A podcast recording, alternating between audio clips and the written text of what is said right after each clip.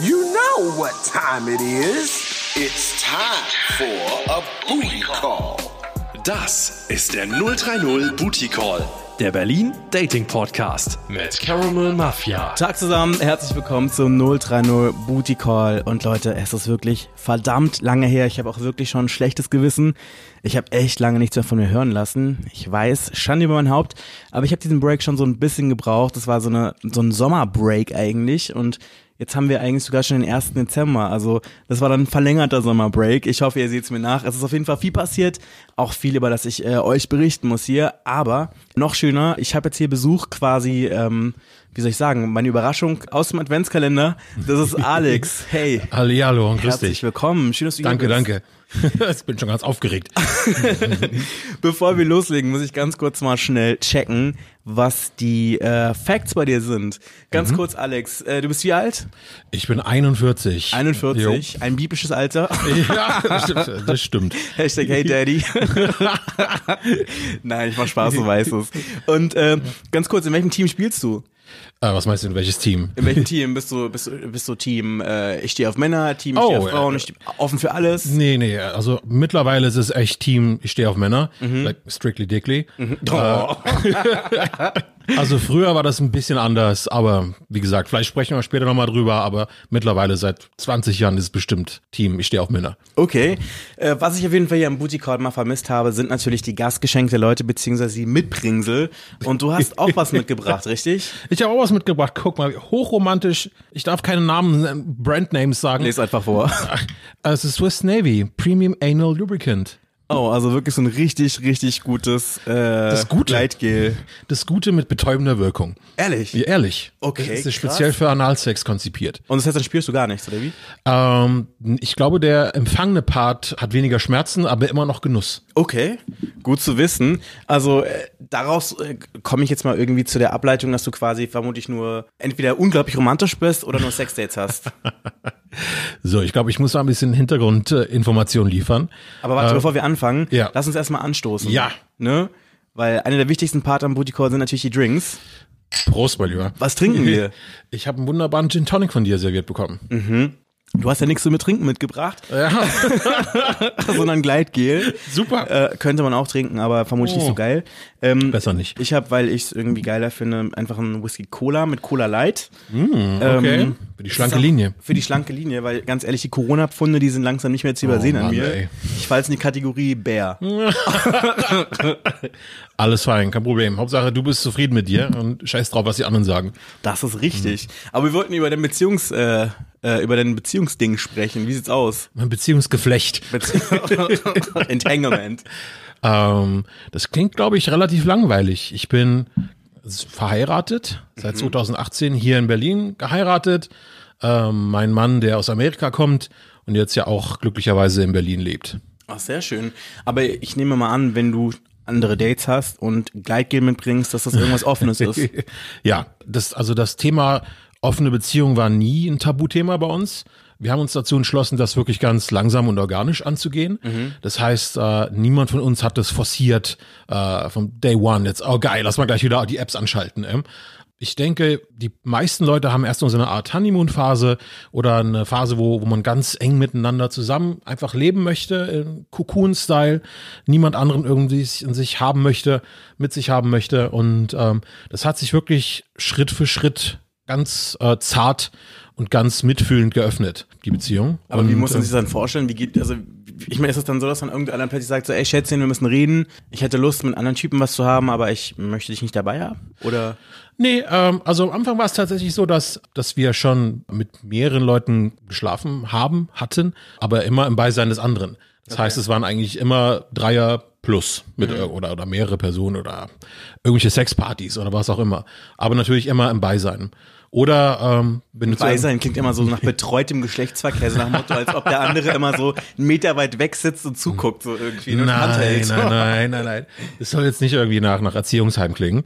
Aber ich denke, ein ganz wichtiger Aspekt, der das so jetzt organisch möglich gemacht hat, war wirklich so radikale Offenheit und radikale Ehrlichkeit.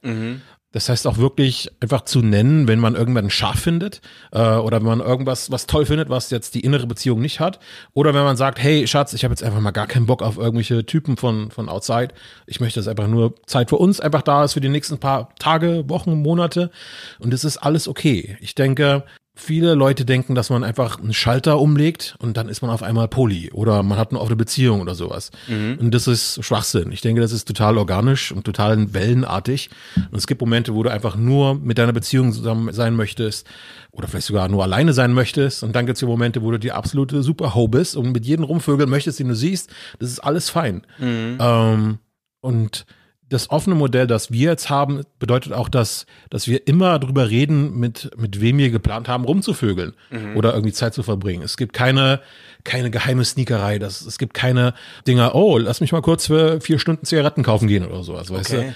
Also ähm, das war so eins der wichtigen Dogmen, würde ich sagen. Ich habe jetzt noch nicht so ganz verstanden. Also war das quasi schon bei euch so, ihr habt gedatet und dann war das schon okay oder ging das dann erst mit der Ehe los oder wie ist das gewesen? Nee, also ähm, also wir haben ja schon 2015 angefangen, zu miteinander zu reden. Mhm. Also es hat sich ja super lange angebahnt. Und da fing das eher so an, dass wir einfach, er war ja in New York und ich war damals in Hamburg. Mhm. Und dass wir einfach äh, miteinander gequatscht haben und gemerkt haben, ey cool, da ist irgendwie ein toller Draht da, aber pff, was soll's, der Typ ist in New York, der ist irgendwie 6000 Kilometer entfernt. Das also über eine App oder sowas, oder? Genau. Welche über, war das? Über Growler, natürlich. Okay, also natürlich. Vielleicht müsstest du ganz kurz erklären für die Leute, die das nicht kennen. Was ist Growler? Growler ist eine Sex-App für, für dicke Schwule. Mhm. Also eine Bären-App quasi. Eine Bären-App. Okay. Ähm, also ich denke mal, die meisten Leute kennen Dating-Apps. Äh, schwule Dating-Apps sind da ein bisschen technischer, versierter. Man kann ganz, ganz genau festlegen, auf was man steht, auf was man nicht steht, in welchem Umkreis. Und je mehr Geld du bezahlst, desto effektiver und desto genauer funktioniert die ganze Chose. Mhm. Ähm, nur in unserem Fall war das tatsächlich so, wenn damals war das noch so, wenn Growler startet, hat man einfach eine, wie so ein Mosaik gesehen an, an Typen, die gerade online sind, äh, während des Ladevorgangs. Mhm. Und äh, Will hat mich einfach gesehen und zufälligerweise auf mein Bild geklickt und äh, so ist das Ganze entstanden. Mhm. Also, weil sonst, weil sonst hättest du ja diesen Filter nur, nur in Hamburg gucken oder nur in New York schauen oder so ähnlich. Und äh, so haben wir angefangen zu quatschen. Lustig, so ist auch meine Beziehung zustande gekommen, aber aber nicht bei Growler. Aber erzähl okay. ich dir gleich. Aber, okay, erzähl, mal, aber erzähl du erst mal. Erzähl du erst mal. Ähm, okay, und dann wie ist es weitergegangen? Also ich versuche das mal kurz zusammen zu resümieren in okay. Stichworten. Ne? Keep it short and juicy, ja, ne? Ja, genau. ähm, also ganz kurz, kompakt zusammengefasst. Wir haben miteinander geredet, wir fanden uns ganz toll und irgendwann habe ich gesagt, äh, das ist ja ganz nett, aber du bist so weit entfernt, was, was soll die Scheiße? So. Mhm. Und äh, außerdem äh, war ich in so einer Art, ich nenne es immer Penetration Ship. ist das sowas wie eine, wie eine Fake-Boy-Ischaft? Ja, ich, ich, weiß nicht genau. Also es war irgendwie Fuckboy plus mit mhm. ein bisschen Gefühlen hier und da. Okay. Und deswegen war ich mir nicht so ganz sicher, okay, ähm, keine Ahnung, ich bin noch irgendwie auf den Apps, aber irgendwie ist dieser Typ so mein, mein Main-Piece, keine mhm. Ahnung. Und Will war in einer sehr ähnlichen Situation. Das heißt, wir haben so locker flockig miteinander geredet, aber auch nicht wirklich. Und irgendwann endete das Ganze eben. Und irgendwann hat sich dann auch meine, diese komische Beziehung in Luft aufgelöst. Mhm. Und es für, um nochmal an deinen Hörern vielleicht sowas zu erklären, es gibt dieses alljährliche Bärenfest in, in einer spanischen kleinen Stadt in Sitges. Mhm. Äh, da treffen sich irgendwie alljährlich alle Bären und haben eine gute Zeit für eine Woche. Und ist natürlich toll, weil es im Herbst ist, wo es in den meisten europäischen Teilen sehr dunkel und kalt ist. Aber in City ist es noch schön warm und Sonne, Meer, Wellen und sexy Bären überall. Ganz viele Bärchen, die schwitzen, und feiern, die tanzen. Also es ist ein Traum.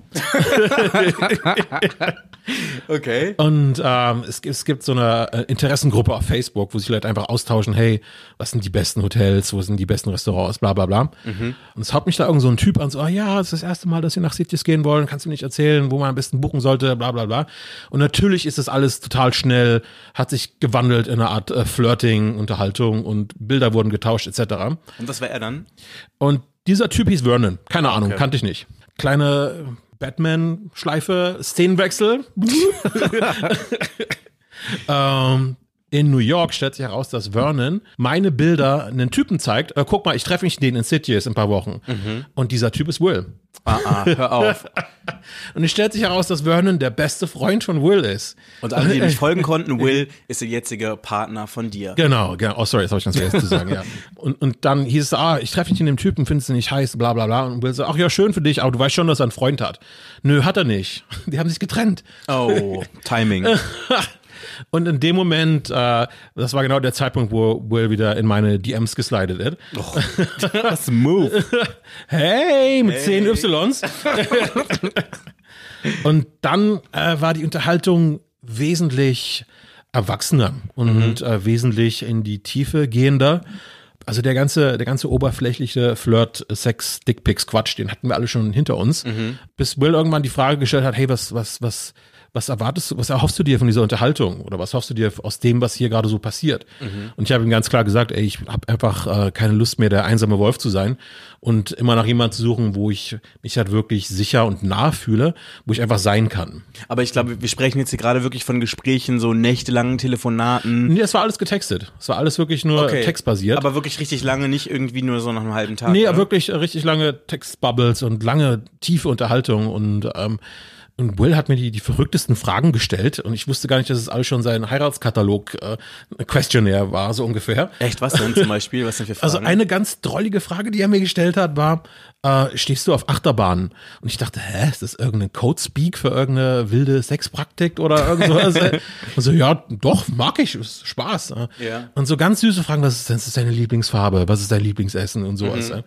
Ähm, wie sieht's aus? Möchtest du irgendwann Kinder haben? All sowas. Und äh, glücklicherweise hat das alles genau gepasst. Also wir waren auf der exakt selben Wellenlänge, was total verrückt ist. Ähm. Bis ich ihm irgendwann gesagt habe, hey, mir fällt hier der Daumen ab. Lass uns einfach mal kurz auf FaceTime quatschen und gucken, wie wir so drauf sind. Und dieses kurz FaceTime quatschen war dann irgendeine vier Stunden Unterhaltung. ja, okay. Ähm, wo ich dann, wo es dann bei uns beiden gescheppert hat, so, oh wow, krass, da ist irgendwie mehr dahinter. Ich bin nach New York. Nach dem ersten Besuch waren wir ein Paar. Und the rest is history. Jetzt sind wir verheiratet. Krass, heftig. Also bei mir ist das auch so, aber ohne die Ehe, aber sich später. Okay, krass. Okay. Aber ich muss auch ganz ehrlich sagen, ich habe euch ja beide mehr oder weniger zusammen kennengelernt. Ja. Und ihr seid wirklich so ein richtiges, echt so ein, so, so ein Traumpaar, würde ich einfach sagen. Also so Danke, richtig, danke. ihr seid wirklich süß zusammen auf jeden Fall. Und glaubt mir, das sage ich nicht bei allen Leuten. Uh, okay. Hm, danke. I'm shady sometimes, wirklich. Ja, aber ich finde, ihr beide passt wirklich sehr gut zusammen, ergänzt euch auch super gut. Also zumindestens, ich meine, ich muss auch ganz ehrlich sagen, es ist jetzt ja nicht, als dass ich euch beide besonders gut kennen würde. Ich, Ja, wir haben stimmt. uns, glaube ich, wie oft haben wir uns gesehen? Vier, fünf Mal? Ja, wenn nicht sogar weniger. Also Ja. wir, wir haben einmal, wir haben einmal Dolores irgendwie Burritos gegessen und dann See. Aber man muss dazu ja auch sagen, wir haben uns ja mehr oder weniger, wir waren einmal kurz was trinken und dann haben wir uns nackt kennengelernt. Oh, stimmt, habe ich ganz vergessen. Ja. Und für alle Leute, die sich jetzt wundern, was denken, wir haben keinen Sex gehabt, sondern No, wir waren einfach no, nur no. nackt baden. Was eigentlich sehr lustig war und auch wirklich befreiend, weil ich habe sowas noch nie gemacht davor. Ah, okay, okay, spannend. Und also für mich war das auch irgendwie total krass irgendwie, weil so, wir waren so eine, so eine Gruppe und wir waren irgendwie so eine Gruppe von offensichtlich, keine Ahnung, wie viele Leute waren wir? Fünf, sechs Leute? wir waren schon eine größere Gruppe. Ja, auf jeden Fall offensichtlich POCs, offensichtlich queer. Ähm, und wir waren in Brandenburg irgendwie und die Leute haben einfach, Tiefsten Osten, Alter. die sind echt tot umgefallen, die Leute, haben uns auch wirklich so richtig dämlich angeschnauzt, Ja, als wir ja. angekommen sind, weil wir sind ja gerade angekommen. Und dann ist dann auch schon irgendwie so ein, so ein, so ein alter, genervter Typ gekommen und war dann schon so, warum seid ihr nicht ausgezogen? So irgendwie nach dem Motto, ich kann es nicht gut nachmachen, aber auf jeden Fall, es sollte Ostdeutsch darstellen und der Typ war halt richtig, richtig, richtig pumpig for no Ja, reason einfach so, ne? Wo ich auch dachte, ey, wir sind gerade mit dem Auto angekommen, sollen wir nackt die Tür öffnen und dann aus dem Auto direkt auf den Platz fallen? Was ist los? Ne? Auf jeden Fall, abgesehen von diesen dummen Kommentaren und komischen Blicken von den Leuten, war es trotzdem echt ein ziemlich cooler und auch wirklich empowernder Tag, fand ich. Ja, also ich fand's, fand's super, weil A, weil es halt ultra heiß war Mhm. an dem Tag. Und ich bin auch wirklich direkt, äh, als wir den Platz gefunden haben, bin ich halt direkt ins Wasser gesprungen. Ich habe gar nicht so drauf geachtet, was um mich herum passiert, äh, Ja. weil mir einfach so heiß war. Aber ich denke, das ging deshalb so locker flockig, weil wir uns, ich glaube, gerade weil wir uns nicht so gut kannten. Ja, Ähm. wobei anfangs dachte ich mir echt so, mm, ich, das war ja irgendwie, ich glaube, wir wollten ja erst auf einen normalen ähm, Platz, äh, Ja. ähm, Badeplatz gehen. Und wir haben uns dann, glaube ich, verlaufen oder verfahren und waren dann plötzlich ja bei irgendeinem Ort, wo es irgendwie Sinn gemacht hat, halt nackt zu sein. Ja. Und dann war das der FKK-Strand. Und ähm, im Grunde genommen, bevor wir da irgendwie sich einen Platz irgendwie gesucht hat, sind wir ja schon angepöbelt worden von den Leuten, dass wir uns gefälligst ausziehen sollen. Und dann Stimmt, ja. konnte ich da gar nicht so richtig drüber nachdenken und dachte mir dann auch so, okay, mache ich das jetzt, mache ich das jetzt nicht, bevor ich jetzt hier von irgendeinem Typen erlegt werde, weil ich jetzt nicht schnell genug die Badehose unten habe, ziehe ich sie freiwillig aus und äh, habe das dann halt auch gemacht und fand es echt einen ganz coolen Tag. Also es war wirklich ein richtig cooler, äh, richtig guter Nachmittag. Ja. Ich glaube auch, das hat uns alle auch so ein bisschen näher zusammengebracht, Ja, irgendwie finde ich. Ne? Fand ich auch. Ähm, also ähm, da waren gar keine sexy Vibes oder irgendwie da. War, also wie du schon sagst, war irgendwie empowernd, einfach Mhm. nackig durch die Gegend zu rennen. Aber ganz ehrlich, an so einem heißen Sommertag dann noch irgendwie eine glitschige Badehose zu haben, habe ich keinen Bock drauf. Ähm. Und ähm, es war einfach schön mit irgendwelchen freundlich gesinnten anderen Menschen aus ganz diversen Hintergründen einfach mal nackig im Sand zu liegen. Ja. Also ich fand es total schön im Ich, fand, ich, fand's, ich fand's auch wirklich voll empowernd, weil ich meine, allein schon, es war so eine Gruppe von lauter Bären so. Ich hatte jetzt nicht die ganze Zeit das Gefühl, ich muss jetzt hier meinen Bauch einziehen oder sonst Oh, irgendwas, was okay, schon voll okay. viel wert ist eigentlich. Ne? Und eine andere Geschichte, jetzt unabhängig von euch Okay. jetzt, ich war echt überrascht so, wie krass behangen da einige Leute waren in, in einem schlaffen Zustand, wo du denkst, Alter, du hast doch nicht mal einen Halbsteifen und es hängt schon bis zum Knie runter so, ne? Also das fand ich schon krass auf jeden Fall teilweise und vor allem, was für eine hohe Dichte da jetzt irgendwie war so, ne? Also Stimmt. Ähm, also es waren einige Exemplare, wo ich dachte, alter Falter. Ähm. Aber, aber wir haben ja auch festgestellt, dass es gibt auch den Unterschied zwischen Growern und Showern. Ne? das stimmt wohl. Und ich glaube, das sind dann die Leute, die dann halt im ausgefahrenen Zustand nicht mehr zeigen.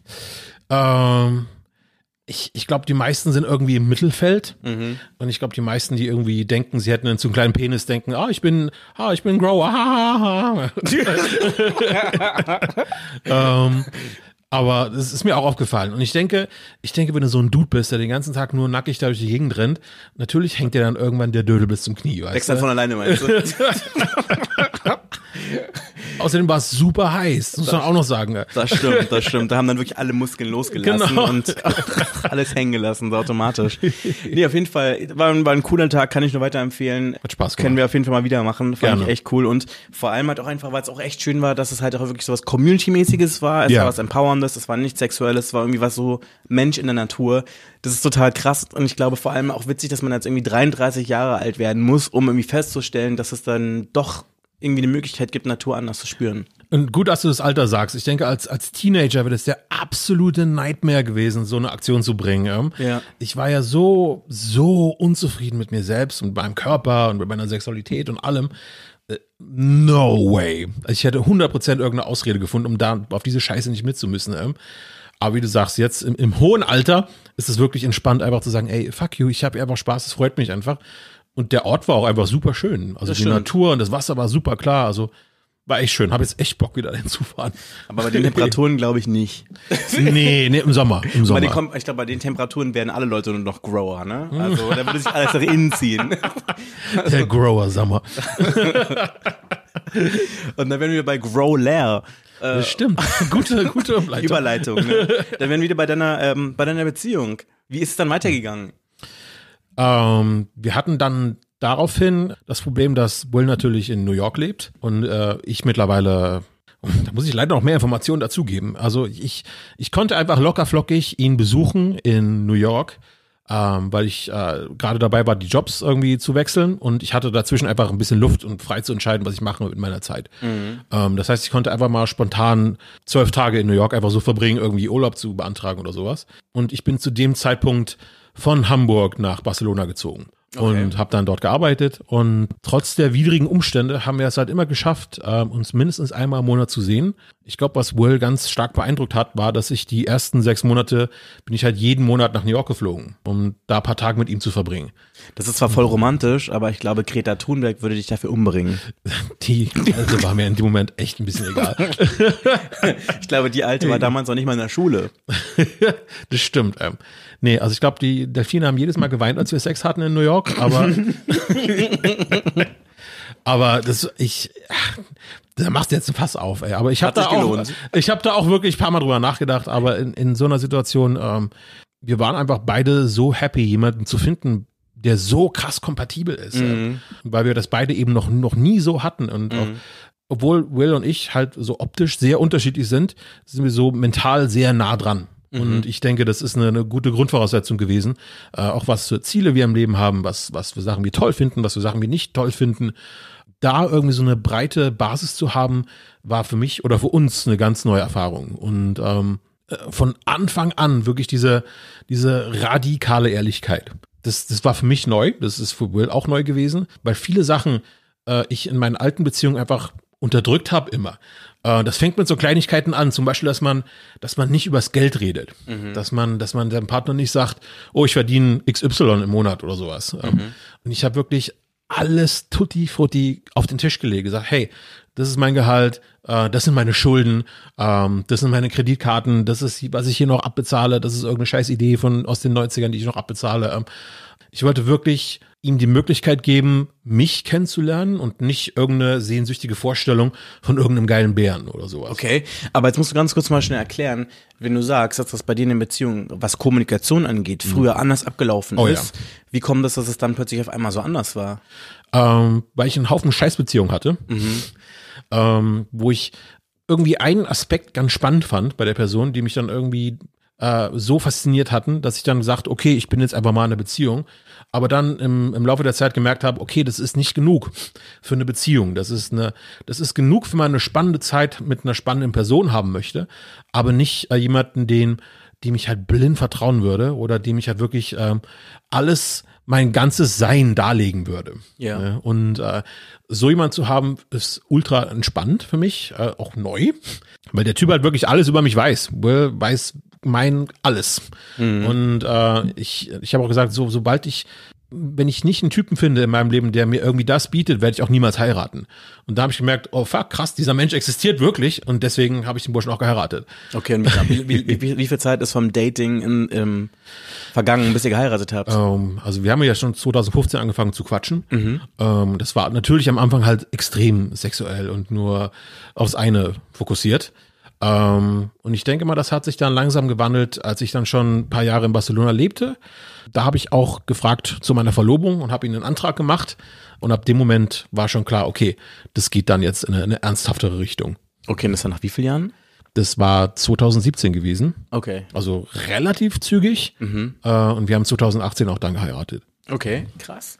Wobei auf der anderen Seite muss ich auch sagen, ich habe hier im Podcast schon Leute gehabt, bei denen ging es noch viel schneller. Also, äh, Steffi aus der ersten Folge, die hat äh, ihren Typen kennengelernt. Die haben nach drei Wochen haben die gefragt, äh, wie schaut's aus, Bock das Leben mit mir zu, zu verbringen, einfach mal zu gucken, ob es funktioniert. Sie so ja und äh, nach drei Monaten haben sie geheiratet und wow. jetzt sind sie ja schon seit fünf, fünf seit fünf Jahren äh, verheiratet. Nicht schlecht. Also- nicht schlecht. Das muss man noch mal unterbieten können. So, Ja, ne? wow. Also, ey, vielleicht passt bei manchen Leuten, aber ähm, Will und ich, wir waren auch irgendwie so Schisser und, und halb traumatisiert von alten Beziehungen. Weil natürlich in den ersten Wochen und Monaten ist alles rosarot und alles ist toll und du vergisst irgendwelche oder du siehst irgendwelche Flaws einfach nicht beim anderen. Und die Phase wollten wir erstmal abwarten, um, um ein bisschen ernüchtert zu sein und sagen, okay, ähm, das ist alles nicht mehr so wie unter Drogen, aber du bist immer noch toll. Ja. Und ähm, das war uns persönlich einfach wichtig. Und ähm, ja, bis, bisher läuft das auch alles 100% sicher. Sehr cool, dann lass uns darauf anstoßen. Yay. Cheers. Cheers. Okay, ähm, jetzt sind wir auf jeden Fall gut eingeführt in das Thema, wie ihr zusammengekommen seid. Wie ist es denn dann gewesen im Sinne von, ähm, dass ihr dann quasi noch Sex mit anderen Leuten gehabt habt? Wie ist das dann entstanden? Wegen der, wegen der Beziehung insgesamt, weil ihr einfach getrennt wart räumlich? Nee, erstaunlicherweise, ähm, die meiste Zeit, wo wir räumlich getrennt waren, waren wir echt monogam. Okay. Das heißt, äh, richtig hardcore Blue Balls für ein paar Wochen. ähm, und vielleicht auch nochmal da ein paar spannende Hintergrundinfos. Das hatten wir ja, glaube ich, auch in den äh, einführenden E-Mails und, und äh, WhatsApp-Unterhaltungen, ähm, dass Will und ich absolute Hosts waren. Okay. Also absolute Megaschlampen. Wirklich, äh, wenn nicht irgendwie jeden Tag ein anderer Typ oder mehrere Typen äh, im Bett gelandet sind, da war es irgendwie ein erfolgloser Tag. Ach, echt? Ähm, das war so Standard. Und das ist auch ganz spannend in Gesprächen mit Will so zu lernen, oh krass, ich bin nicht der einzige Freak hier so auf der Welt, weißt du? Und ähm, auch so ein ganz, äh, ein ganz ausgefeiltes Netzwerk an Fuckboys überall zu haben, dass es auch möglichst keine sexfreie Zeit gibt, nirgendwo. Also wirklich äh, sein eigenes Selbstwertgefühl ganz hardcore abhängig machen von der Anzahl und der Performance mit irgendwelchen Leuten Sex zu haben, jetzt sei es bei dir oder auf irgendwelchen Orgien oder Sexpartys oder was auch immer. Das war so ganz wichtiger Bestandteil für uns pre-Beziehung. Ähm, und ich möchte mal ganz klar sagen, dass ich absolut ähm, pro Sex bin. Habt Spaß, Leute. Hauptsache, ihr, ihr tut euch nicht weh und tut nicht anderen weh. Für mich war es halt nur ein bisschen schräg, dass, äh, dass es was sehr Obsessives hatte und dass ich halt ähm, sehr viel meiner meines eigenen Selbstwertes oder ja meines Wertes in der schwulen Gesellschaft sozusagen davon abhängig gemacht habe, äh, schlicht vom, von der sexuellen Performance die ganze Zeit. Und ich habe gemerkt, dass das natürlich machte Spaß, mit irgendwelchen Leuten Sex zu haben, aber es hat mich auch irgendwann ausgelaugt, wo ich gemerkt habe, äh, das wiederholt sich. Ab einem bestimmten Punkt fühlt sich das alles sehr ähnlich an. Es, es gibt mir nichts mehr Neues, es gibt mir nichts mehr Spannendes. Och, ich nehme noch ein Schlückchen, ja. Ja. Gib, gib, gib mir noch ein, ein leeres Glas. Oder zack, der leert das einfach. Ich, glaub, ich war schon so. Möchtest du Whisky auch haben? Oh, ich nehme Whisky. Ja? Cola Light. Perfekt. Werde ich auch ein bisschen schlanker. Und im Gespräch mit Will war das ganz klar, dass äh, es fühlt sich einfach jetzt gerade natürlich an, diese Zeit erstmal monogam zu verbringen.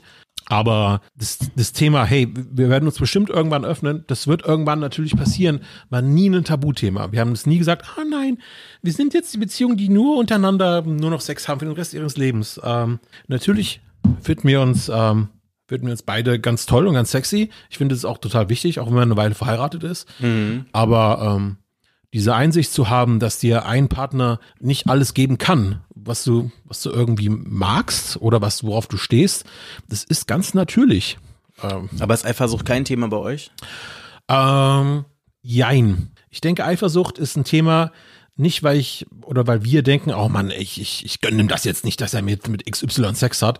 Ich glaube, das triggert einfach tiefere Themen, wie einfach sich, ähm, sich nicht genug zu fühlen, sich einfach unsicher zu fühlen oder der Druck ist ja schon ziemlich stark in der schwulen Szene, äh, sich auf irgendeine Art und Weise unattraktiv zu fühlen oder dass man nicht genug Performance an den Tag legt, dass der andere sich jetzt jemand anderen sucht. Das ist so unterschwellig und auch immer tagesformabhängig.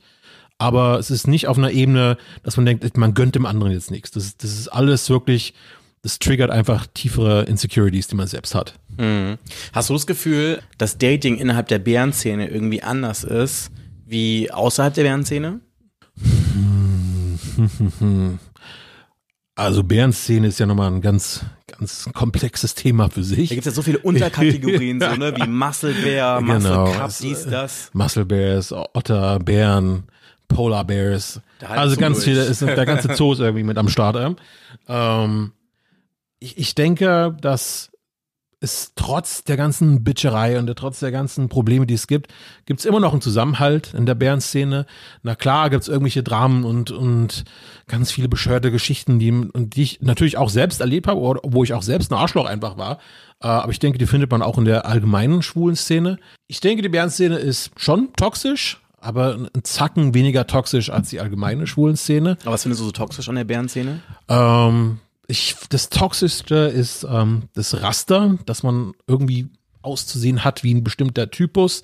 Dieses ähm, ultramaskuline, ähm, auch ein gewisses Alter äh, zu haben. Äh, also ganz viele äh, Daddy-Son-Gefälle sind da irgendwie ganz wichtig und ganz, äh, ganz, wie soll ich sagen, ganz Number-One-Themen in der Bärenszene. Ich finde, die Bärenszene hat ein Problem mit Rassismus. Ähm, es ist eine sehr weiße Szene. Wenn man sich irgendwelche Flyer oder irgendwelche Ankündigungen anguckt, äh, das sind alles irgendwelche weißen Typen, die da auf der Stange tanzen. Aber es gibt tatsächlich noch mehrere andere Hautfarben, die auch irgendwie sich der Bärenszene zugehörig fühlen. Und äh, da herrscht ein ganz krasser, wie soll ich sagen, Klassizismus und auch ganz einfach Rassismus in der Szene vor. Und noch wichtige Schlüsselfiguren, nicht alle, aber einige haben da auch ein ganz hartes Problem mit. Und ähm, ich finde, das äh, es ist ein spezifisches Bärenproblem. Weniger in Europa, zwar auch präsent in Europa, aber sehr prominent in den USA. Okay. Also ich kenne es halt hier aus Berlin oder halt aus Deutschland ein bisschen, weil ich halt schon selber bei einigen Bärenpartys aufgelegt habe. Ah, ja, okay. Oder halt auch war, meistens halt als DJ so. Und da war ich auf jeden Fall immer der einzige nicht weiße DJ. Und wenn ich so drüber nachdenke, vermute ich auch die, die einzige Person, die halt schwarz war. Wenn ich so drüber nachdenke. Oh Mann, ey. Ja, es ist. Da, für, für Europa ist es relativ typisch. Ich, ich kenne äh, einige POC-Bären aus, aus Deutschland, aus Europa, aber es ist halt wesentlich weniger als natürlich in Amiland. Ähm, aber selbst da äh, gibt's die skurrilsten Geschichten. Also ich denke, eins der größten, äh, und nicht der größten, aber eine der wichtigsten Bärenpartys ist eine Bärenwoche in, in, in Provincetown. Das ist halt so ein schwuler Badeort in, in der Ostküste. Ähm, und ich glaube, eine ganz exemplarische Geschichte vor ein paar Jahren äh, wurden halt irgendwelche Werbeflyer gestaltet und es waren einfach nur weiße Typen, die da irgendwie auf dem Stand gegrätscht haben und irgendwie in die Kamera geguckt haben. wo ich äh, und die Ausrede war, oh ja, äh, wir haben das ganz spontan entschieden und in dem Moment hat sich halt kein keine farbige Person gefunden, die das Foto machen möchte. Und hat halt jemand äh, spontan live eine Aktion gestartet. Hey, sind ja irgendwelche Schwarzen, die Bock auf ein Foto haben. Und innerhalb von fünf Minuten war das Foto fertig. Ja. Mit ungefähr, ein, keine Ahnung, 200 schwarzen Typen auf dem Bild. Ja. Also ähm, da zeigt sich ganz krass, dass da irgendwie ganz komische Dinge am Laufen sind. Es geht also ein bisschen auseinander zwischen was möglich ist und was gewollt ist. Ja, also es ist ein ganz diffiziles Thema. Ähm, aber dennoch denke ich, dass ähm, ähm, wenn man das vergleicht, wenn ich persönlich vergleiche äh, Bärenszene versus Schwulenszene, denke ich, dass der Ton in der Bärenszene ein bisschen gemütlicher, ein bisschen offener ist und ähm, gerade was so, ähm, wie soll ich sagen, wenn es darum geht, seinen Körper zu akzeptieren, ist es dennoch ein bisschen einfacher als in der restlichen Szene, in meinem persönlichen Empfinden, dass man halt nicht diesen perfekten Sixpack und die, die super Chesticles und fette Arme und dicken Hintern und durchtrainierte Beine haben muss, um einigermaßen nur damit mit, mitzuspielen mit den anderen Kindern. Weil du auf der anderen Seite auch so Sprüche Ja. zu hören bekommen kannst, wie du bist mir zu dünn, du bist mir zu unbehaart, du Genau. bist mir zu jung, du bist Ich mir zu weiß. dies, du bist mir zu das. Ne? Deswegen sage ich in es ist halt Maßen. nie perfekt so. es ne? ist nie perfekt. Ja. Es ist nie perfekt. Dann lass uns mal über unseren aktuellen Fuckboy sprechen. 030 Booty Call. Fuckboy des Tages. Hallo, hier ist der Till aus Kreuzberg und das ist meine Fuckboy-Story des Tages. Ich war im Club gewesen, was jetzt natürlich schon einige Wochen oder Monate zurückliegt, war im Frühjahr circa. Danach bin ich nach Hause gegangen, hatte aber irgendwie noch richtig Lust auf Sex und dachte mir, ach, dann guckst du mal, wer aktuell online ist und hab dann auch mit dem Typen schon geschrieben gehabt und dachte mir, guck mal, den kenne ich ja. Gut, dann kannst du mal gucken, ob der Lust hat. Auf alle Fälle hat er auch geschrieben, er hat auch Lust, er ist gerade unterwegs gewesen und kam dann sozusagen noch zu mir. Als er dann zu mir kam, war er wirklich richtig betrunken und vor allem, glaube ich, sogar auf irgendwelchen Drogen, wo ich mir dachte, okay, gut, hätte er auch vorher sagen können, aber war nicht so schlimm, dachte mir, okay, mal gucken, was daraus wird. Ähm, er wollte dann kurz aufs Klo gehen, um sich irgendwie fertig zu machen. Allerdings kam er dann lange Zeit nicht mehr aus dem Klo. Irgendwie habe ich dann nachgeschaut, was passiert ist irgendwann mal und dann, ja, habe ich dann mitbekommen, dass da irgendwas in die Hose gegangen ist, sondern er wollte ja auf die Toilette gehen und wollte anscheinend sein großes Geschäft erledigen und hat irgendwie vor lauter Suff die Hose nicht mehr runterbekommen rechtzeitig oder wie auch immer und hat sich dadurch leider, wie man es nennt, eingeschissen. Ähm, auf alle Fälle dachte ich mir, scheiße, es ist Winter draußen, es ist kalt draußen, was mache ich denn mit dem? Ich kann ihn ja jetzt nicht so rausschmeißen oder irgendwie heimgehen. Also habe ich mir gedacht, weißt du was? Dann zieh den einfach mal aus und dusch den einfach, sodass der wieder sauber ist, pack seine Sachen irgendwie ihm so in den Beutel und dann habe ich ihm sogar noch was von mir zum Anziehen gegeben, eine Jogginghose irgendwie und ein Pullover und dann, ja, habe ich ihn aber trotzdem dann nach einiger Zeit nach Hause geschickt, weil ich halt auch gesagt habe, dass das natürlich so nicht äh, funktioniert. Das war meine Story. 030 Booty Call. Fuckboy des Tages.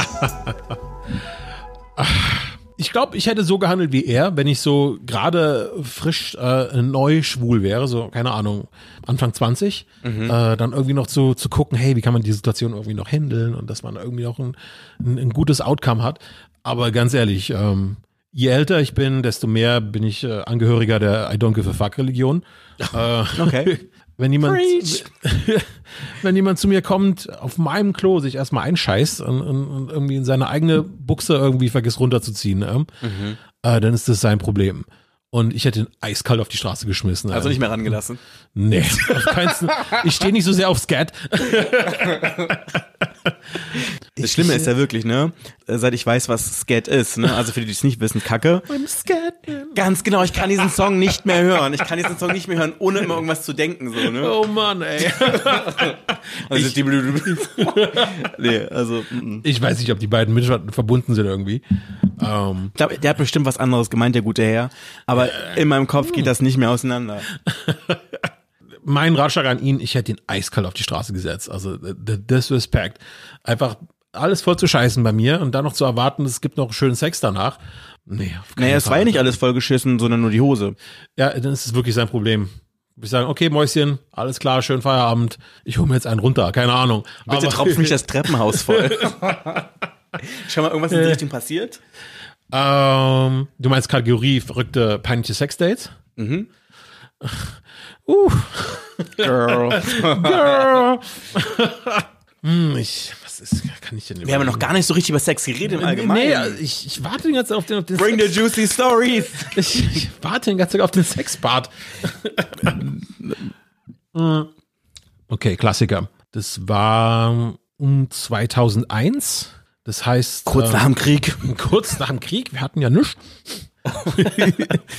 Das war, ähm, da war ich noch, genau, da habe ich noch studiert. Da war ich noch richtig jung und knackig und voller naiver Hoffnungen. Da war Geromeo noch eine sehr äh, krude Website auf dem Computer. Ja. Nichts mit App oder sowas. Ähm. Da war das Ähm. noch, geh aus dem Internet raus, ich möchte telefonieren. Genau, da war das noch äh, gay.com, wo du irgendwie ganz hardcore mit wilden Leuten in einem riesigen Chatraum gequatscht hast. Und da war es so, dass, dass ich mich mit irgendeinem ungeouteten B-Typen in der berühmten Therma im Europacenter getroffen habe und wir da irgendwie so ganz schüchternen, heimlichen Sex im, im Dampfraum hatten. Ne? Ähm, das war natürlich ein bisschen aufregend, weil es natürlich kein, keine schwule Location ist. Es ist halt ein öffentliches Bad. Ja. Und der Typ, der, das war irgendwie eine Geschichte von drei Minuten. Da war das Thema gegessen. Ja. Ähm, und der Typ meinte, ach ja, du bist ja, du bist ja ganz heiß und bla bla bla. Ich, ich habe da so eine Gruppe an Freunden, wir treffen uns immer einmal im Monat zu einer Orgie, wenn du willst, kann ich dich einladen. Und so, okay, cool, ja. Und ich war halt jung und naiv und voller Hoffnung. Ähm, das war am, am Leopoldplatz. Und der Typ, der hatte irgendwie eine riesige Altbauwohnung gehabt und äh, da war halt genug Platz für, für viele Leute. Und ich war dann das erste Mal da und das war auch ganz spaßig. Da waren irgendwie 20 Leute da und äh, wir haben noch einen lustigen Abend gehabt miteinander und dachte, okay, cool, geil. Ähm, hab mich schon auf den nächsten Monat gefreut. Und es, es fing dann auch irgendwie ganz romantisch an. Und ähm, es war so ungefähr von der Lichtstimmung so wie hier, so in deinem Studio so stimmungsvolle, farbige Beleuchtung, aber nicht wirklich hell. Man hat, hat nicht wirklich exakt gesehen, wer sich da so rumtreibt. Ähm. Okay.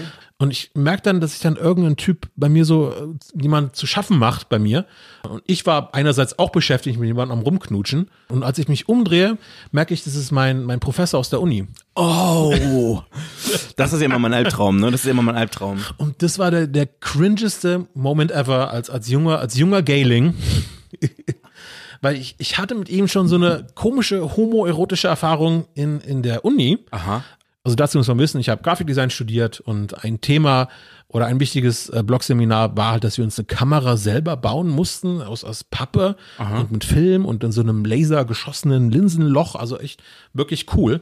Und dass wir dann unsere, unsere Fotos selbst entwickeln mussten in, in, in dem Rotlichtraum. Okay. Ähm, das waren halt so riesige, größer als A4 Silberpapier. War ziemlich cool. Äh, und irgendwie das Prinzip zu kapieren, mussten wir halt, am Anfang war die Aufgabe, irgendwie irgendwelche Gegenstände auf diesem Papier zu arrangieren, dass es irgendeine spannende Komposition gibt, irgendwie Lego-Bausteine oder was auch immer. ähm. Und ich, ähm, ich hatte vergessen, dass wir irgendwas mitbringen sollten, also habe ich einfach mit einer Federmappe irgendwie Radierer und, und äh, Bleistift genommen und weil ich so ein cooler, edgy, scheiß Student war, auch noch ein Kondom. Und äh, du musst dir vorstellen, jede von diesen Rotlichtkabinen war halt so eine eigene kleine Kabine. Und ich kann mich erinnern, dass dieser Typ schon damals von hinten kam und mir irgendwie irgendwelche Kompositionen empfohlen hat und total äh, äh, ASMR-mäßig mir irgendwelche Vorschläge ins Ohr gehaucht hat. Wo ich, wo ich denke, so, ich fand ihn auch, und ich fand ihn auch nicht geil oder irgendwie sowas. Also so, war nicht hot. Nee, überhaupt nicht. Ähm. Äh, also ich finde ihn auch jetzt, glaube ich, nicht hot. Also absolut der Daddy-Bär. Aber wo ich mir auch gemerkt habe, so, Aber auch nicht aus der Kategorie einmal geht schon. nee, nee. Und ähm, das war wirklich, äh, in dem Moment, ich wusste ich mir auch nichts zu helfen. Ich habe, als ich dann, also hier, fast forward wieder zu dieser verrückten Sexparty, ich bin dann in dem Augenblick einfach gegangen. Ich habe nicht mit ihm gesprochen, ich habe mit niemandem gesprochen, ich habe mir einfach Hose an, Hemd an, Jacke an, ohne polnischer Abgang einfach abgehauen, wirklich. Ähm. Okay, aber ich muss ganz kurz fragen, wenn du sagst, an mir zu schaffen gemacht, was genau meinen wir damit? Äh, ich weiß nicht genau, ob es seine Hand oder sein irrigierter Penis war, der versucht hat, irgendwie an meiner Properze rumzuspielen. Äh? okay. ähm, weil ich mich einfach umgedreht hatte und ich kann's, kann mich echt beim besten Willen Aber meinst du, hätte ich erkannt? Ich ja, ich glaube schon. Also es war schon Ähm, kein Zufall. Äh, ich hatte ja auch schon damals dieses ziemlich prominente Tattoo am, am Rücken. Das sieht man auch, wenn ich jetzt ein T-Shirt anhab. Das heißt, er muss es erkannt haben. Oder vielleicht ist er sogar direkt auf mich zugegangen deswegen. ähm. Und dann am allergeilsten war es natürlich, äh, als ich das nächste Mal wieder ein Seminar mit ihm hatte. ähm. Damals war ich einfach zu unreif. Es ist einfach komplett verdrängt, nicht angesprochen. Es kam nie wieder vor. Äh, ich bin auch nie wieder auf diese Sexparty gegangen, ähm, Okay. äh, weil das Risiko einfach zu hoch war. Ich habe dann irgendwie eine, eine, eine okaye Bewertung bekommen für dieses Seminar, aber auch nicht großartig. Denk dran, du hättest besser abschneiden können. Ja, ich hätte mir eine, echt eine, die beste Note holen können. Vor allem mündlich. Mündlich ähm, und anal. Okay, krass. Wobei ich das auch gehabt habe, dass ich mal, ähm, als ich noch bei Tinder war, von einem meiner Dozenten mit einem Super-Like markiert wurde. Und dann dieses Dilemma hatte, dass ich nicht wusste, wie gehe ich damit jetzt um? Also, bin ich jetzt freundlich und sage ja? Bin ich assi, weil wenn du einen Super-Like vergibst, weißt du auf jeden Fall, die Person sieht es auf jeden Fall und ignorierst es. Okay. Ja. Dumm gelaufen, ne? Okay. Ey, aber ey, wir sind alle jung und in unserer Stadt wie Berlin, wenn du irgendwie, wenn du denselben schwulen Interessenkreis hast, rennst du dir irgendwann unweigerlich über den Weg. Und das war bisher so das, das einzige Mal, wo das so passiert ist. Ja, wobei, wobei, ganz ehrlich, so Apps ja das Ganze ja schon wie so ein bisschen äh, aufschwemmen oder ein bisschen Ja. so also verteilen, so ne, ein bisschen auseinandertreiben, so, ne? Ja, das stimmt schon. Aber damals war es eben die, die App-freie Zeit. Ähm, es war alles am PC. Man musste sich halt irgendwie verabreden und irgendwelche Sachen arrangieren. Das war auch alles viel, wie soll ich sagen, unkontrollierter. Also eine, eine Geschichte, die halt, ähm, die halt nicht, ähm, ich glaube, die ist sehr Standard vom, vom Awkward-Level. Ich hatte mich irgendwie verabredet mit einem Typen, der war irgendwie tief im Osten und ich war damals noch ähm, in Steglitz, habe ich gelebt. Das heißt, es war halt ein, ein langer scheiß Hike bis in den Osten. Natürlich auch Student, keine Kohle für Taxi. Uber gab's ja damals auch gar nicht oder sowas. äh. Ja.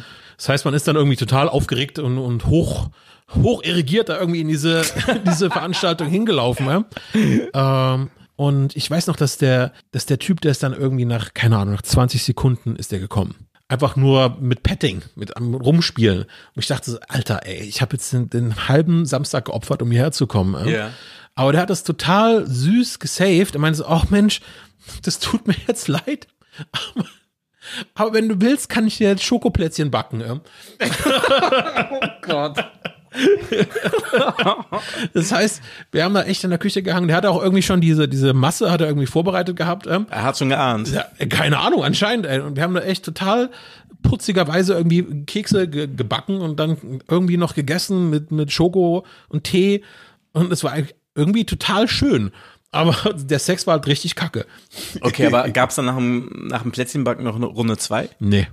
Ich hatte auch echt keinen Bock mehr, ganz ehrlich. Ich war Okay. da wirklich, äh, ich war nicht mehr im Sex-Mode. Und er wahrscheinlich auch nicht. Mhm. Und wie gesagt, das soll jetzt kein Judgment sein für Typen, die schnell kommen. Alles fein.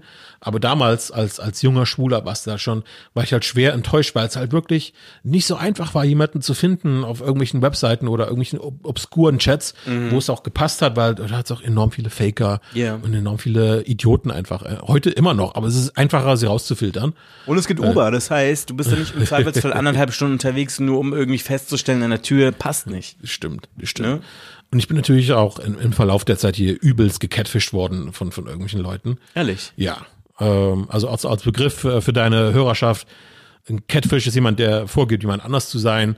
Äh, meistens jemand, der super heiß ist. Ich, natürlich war ich jünger, super horny, super dumm. Und jemand schickt mir irgendwie super heiße Bilder von irgendwelchen super tollen, sexy Bären. Und ich denke oh geil, du, du bist hier in Deutschland? Oh ja, ich bin in Deutschland. Äh, äh, komm mich doch besuchen, ich bin hier im Hotel Adlon. Und dann bist du da wirklich hingegangen. Und da bin ich wirklich hingewackelt ins Hotel Adlon. Und du kannst ja, du kannst nicht einfach so in irgendein Zimmer wackeln im Hotel Adlon. Du musst dann in der Lobby warten, Bis du abgeholt wirst. bis du abgeholt wirst. Wenn überhaupt. Und das Problem war, es war ein riesen Hackmack, auch irgendwie reinzukommen ins Hotel Adlon, weil ich natürlich als armer Student nur Turnschuhe hatte. Du darfst ja nur mit geschlossenen Schuhen rein. Da musste ich den Typ an der Tür erstmal belabern. Ja, ja, ich werde abgeholt, nur fünf Minuten. Und es war, ich bin da echt im Kreis gelaufen für eine Stunde, bis mir es irgendwie äh, aufgegangen ist, okay, krass, du bist jetzt richtig krass verarscht worden. Ey. Aber mal ganz ehrlich, ich finde, wenn du schon in so ein Hotel reingejagt wirst und dann da irgendwie wartest, es ist immer so ein Moment of Shame. Oh, total. Weil du weißt ganz genau, die Leute, die da arbeiten, wissen ganz genau, warum du da bist. Man sieht es quasi an, Oh. klar. dass du quasi das Piece von irgendjemandem bist, Ja. von, den, von der Kundschaft. Und das ist dann immer so, du fragst dann zum Beispiel, äh, wo du hin musst und du kriegst schon diesen Blick und die wissen ganz genau, was los ist. So, ne? Ja. Oder du sitzt dann da oder du versuchst dann irgendwie so klammheimlich zum Aufzug zu watscheln, ohne dass man nicht sieht, so ein bisschen so im James Bond-Look so die Wand entlang so. Die sehen das sofort und die wissen das ganz genau und du musst mit diesen Ja. judgmental Blicken einfach leben, so, ne? So ist es einfach. Aber ey, ich glaube, die Jungs im Hotel, die sehen das jeden Tag, Tag ein, Tag aus. Und irgendwann denken sie auch noch, ey, scheiß drauf, ey. Alle sind nur noch juckig in dieser Stadt. Stimmt, stimmt auch bis zum Vielleicht, aber vielleicht, vielleicht sind die aber schon mittlerweile so abgebrüht, dass sie dann schon die Leute so bewerten, die so durchlaufen. So nach dem Motto, das ist eine 5, äh, 3, so, das ist ein Gnadensfick, einmal geht schon, so nach dem Motto, weißt Ja, du? Also, das, ey, ich würde es genauso machen, wenn ich im Hotel arbeiten würde. vielleicht einigen Leuten steckt man die Nummer zu, weil du denkst, ey, der sieht sowieso so aus, als ob er quasi jeden ranlässt. Ähm, Nein, das ist gemein, Spaß. Pfui. Aber wenn wir schon beim Thema Hotel sind, also hier G Geschichten, äh, Thema des Blockcast Geschichten aus meiner Jugend. Ich hatte auch mal eine spannende Erfahrung und ich muss auch hier im Vorfeld sagen, ich bin pro Sexarbeit. Das soll kein Judgment sein, das Absolut. soll kein, kein Niedermachen sein. Aber das war für mich die allererste, das allererste Mal, wo ich mit sowas konfrontiert wurde. Ich habe halt mit irgendwelchen Typen auf irgendwelchen Apps gequatscht, nicht Apps wieder online, wieder mal in irgendeinem Hoteldate, äh, wieder mal ein- irgendwie ein schickes Hotel am Potsdamer Platz, ich habe den Namen vergessen. Und wir hatten dann auch ganz okayen Sex mit zwei Typen aus Spanien und die hatten irgendwie, keine Ahnung, die haben irgendwie wichtige Jobs gehabt hier in Berlin. Wir haben jetzt nicht so lange drüber geredet. Und irgendwann sagt der eine zu mir so, ach komm hier, ähm, wie, wo, musst du denn wieder zurück nach Hamm, nach Steglitz? Ach, das ist ja, das ist ja richtig weit weg. Hm, Na hier, nimm dir mal ein Taxi. Und, und da rückt er mir irgendwie einen 200-Euro-Schein in die Hand. Okay, wow. Ähm, und ich dachte so für einen kurzen Moment, oh krass, ey, ich, ich, ich bin eine Nutte. und ich dachte, aber ich bin auch ein armer Student, der sich nur von Snickers und Instantsuppe ernährt. Äh? Ja. Und ich habe das Geld genommen. Ich bin natürlich mit der BVG dann wieder nach Hause Und gefahren. er meinte, ne? wechsel jetzt zurück, oder was? Das wäre ja geil. Aber das war für mich so ein, ein kleiner Moment, wo ich gemerkt habe, wow, das ist, das war jetzt für mich so einfach, Geld zu verdienen, in Anführungsstrichen, mit Sex. Äh, Eine ganz spannende Erfahrung. Und in dem Moment war es auch okay für mich, das Geld zu nehmen. Aber es hat mir für einen ganz kurzen Mini-Augenblick gezeigt, ey, ja, es ist, die Verführung ist auf alle Fälle da, schnelles Geld mit Sex zu machen. Ähm, ähm, das, das war jetzt nicht mein Lebensplan, aber ich, ich bin dankbar für die Erfahrung im Nachhinein. Aber würdest du es nochmal machen? Gute Frage. Ähm, hm, ich würde es nicht planen. Ich würde jetzt niemandem sagen, hey, äh, keine Ahnung, wir haben Sex, es kostet ein Huni oder keine Ahnung. Wenn mir jemand jetzt irgendwie Geld anbieten würde, würde ich eventuell es ablehnen, weil ich einfach jetzt Geld verdiene mit einem, mit einem, ganz, mit einem anderen Job. Wenn ich, wenn ich jetzt in einer Situation wäre, wo ich sagen würde, ich brauche die Kohle, würde ich es ohne Bedenken nehmen. Aber würdest du, würdest du auch Geld bezahlen? ich habe bisher noch nie äh, jemanden gezahlt für, für Sex. Ich glaube, das ist auch mir so eine Art, äh, wie soll ich sagen, Spiel für mich, dass ich denke, hey, ich habe immer noch enough Hotness, dass ich sagen kann, ich kann auf Leute zugehen und sagen, hey, lass uns einfach Spaß haben, weil ich das weniger als eine Dienstleistung sehe, als etwas, was beiden Leuten Spaß macht. Aber ich meine, das Ding ist ja bei Sex Work, dass es ja auch ein Part sein kann, dass auch Leute für Sex bezahlen, auch wenn sie weitaus die krassesten Leute überhaupt bekommen könnten, sondern weil es einfach Das ist diesen so- Moment geht, der Übergabe. Ich weißt weiß, du? das ist Übergabe dieses ist, Machtspiel. ist ein Powergame. Genau, dieses Powergame. Aber ich rülpse die ganze Zeit in mich rein, so heimlich. Ich hoffe, man hört das nicht, ne? Ich, ich, also ich höre nichts auf meinem Kopfhörer, aber ey, muss es nachher rausschneiden. Ne? ähm, persönlich würde ich, glaube ich, nicht für Sex zahlen, äh, weil ich eben auch dieses Spiel einfach mag, irgendwie Leute äh, ins Bett zu kriegen. Und ich hatte es ja schon äh, anfänglich erwähnt, es war für mich damals einfach ein ganz krasses Ding, jeden Tag irgendwie mindestens einmal jemanden im Bett zu haben, wenn nicht war es ein verlorener Tag. Und ähm, einfach diese Gewohnheit zu haben, okay, dafür zahlt man nicht. Und ich denke auch, und das ist eine Beobachtung aus der Bärenszene, äh, es gibt relativ wenige oder weniger Sexarbeiter in der Bärenszene als in der restlichen Schwulszene. Ist das so? Ich vermute ja. Ich, ich kenne einige ähm, und es, ich, es sind auch die einzigen, die ich kenne ähm, in, in einem Umfeld, wo ich sage, okay, ich kenne weniger heterosexuelle, heterosexuelle Sexarbeiter anstatt schwule Sexarbeiter. Da ist das die Proportion schon wesentlich höher. Ähm, aber ich muss ganz ehrlich sagen, wahrscheinlich, weil ich mich auch einfach mehr in, in der Bärenszene bewege, habe ich das Gefühl, dass es weniger gibt in der Bärenszene als in der restlichen Szene. Und was denkst du, woran liegt das? Ich denke, Bären haben auch oftmals ähm, nicht so viel Lust auf Sex. Oder die backen dann lieber Plätzchen? oder backen Plätzchen. Ganz oft geht's einfach ähm, um nicht sexuelle Themen. Ich weiß, man kann auch einfach für, für Begleitung zahlen. Das ist auch, Ja. das ist auch spannend. Gespräche. Oder Gespräche. Zuneigung. Ja. Ähm, aber ich denke, es sind- es sind oft so ganz lapidare Themen. Einfach irgendwie zu Hause abhängen und Playstation spielen oder sowas. Mhm. Oder eine andere Sache, wo ich denke, dass man, dass Leute auch weniger bereit wären für dafür zu zahlen, sind so ganz nerdige Themen. Mhm. Ich denke, so, so nerdige Geschichten findet man in der Bärenszene auch häufiger als in der restlichen Schwulszene. Keine Ahnung, irgendwelchen AD&D Rollenspiele oder Brettspiele oder Kartenspiele oder Magic, Computerspiele. Ähm, Mir ist ja recht aufgefallen, dass in der Bärenszene, also ich meine, ich kenne jetzt ein paar Bären so insgesamt aus, man kennt sie halt, Ja. ähm, wo so Star Trek voll das Thema Ja, ist, genau. die total, total gerne game. Also ich kenne wirklich, also wenn ich drüber nachdenke, ich kenne glaube ich fast nur schwule Gamer. Bei meinen Hetero-Kumpels, das ist nicht mehr so ein Thema, so seit die so 17 waren, da hat sich das erledigt, aber bei den Schwulen geht es noch weiter. Ja, ist mir auch schon aufgefallen. Und ähm, ich denke, dieses, dieses ganze Nerdtum und die Comics ist auch ein ganz großes Thema. Bären. Es gibt so diese typischen Attribute, Comics, Computerspiele, Manga, all sowas. Themen, die man seltener findet als in, in der restlichen Schulszene, meiner Meinung nach. Ich habe eine Frage. Erzähl. Also wir, wir hatten ja die ganze Zeit über diverse Phasen der Beziehung gesprochen. Du hast ja jetzt auch einen frischen Freund. Frisch. Frisch aus der Verpackung. Der riecht noch ganz neu. Der riecht noch nach Neuwagen. genau.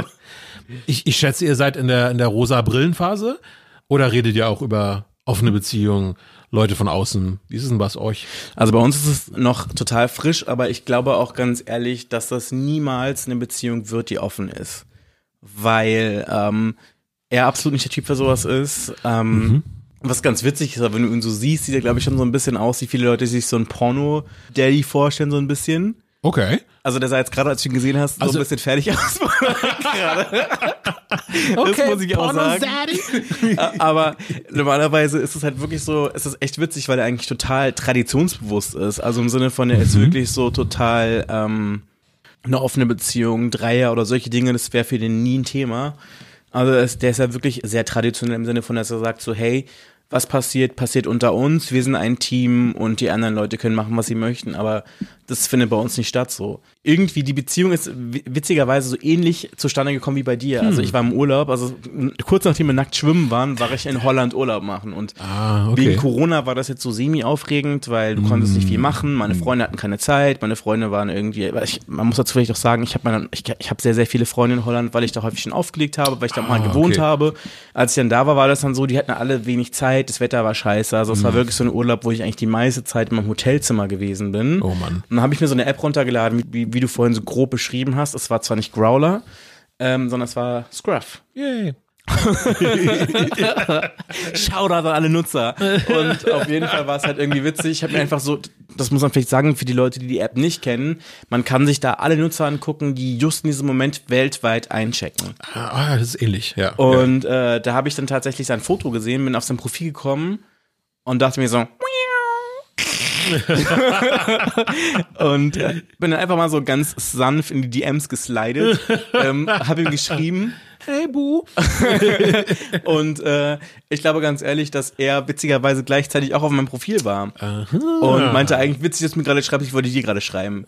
Wir haben dann geschrieben, haben dann gefacetimed, weil ich hatte eh nichts Besseres zu tun. Ja, das hat irgendwie so von Anhieb super gut funktioniert. Also wir haben super verstanden, gleicher Sense of Humor, ob das wirklich voll mein Typ. Dann haben wir die ganze Zeit, halt, während ich in Holland war, halt geschrieben. So. Also eigentlich war es ein bisschen so, wie als ob ich mit ihm Urlaub mache. Ich war zwar alleine da, aber dann habe ich halt immer die Kamera irgendwie dabei gehabt, dann irgendwie mal, keine Ahnung, wenn ich irgendwie rumgerannt bin, kurz ein bisschen draußen gefilmt, hat er was gesehen. Also es war so ein Ja. bisschen wie so ein betreuter Urlaub, wenn du so Virtuelle möchtest. Begleitung.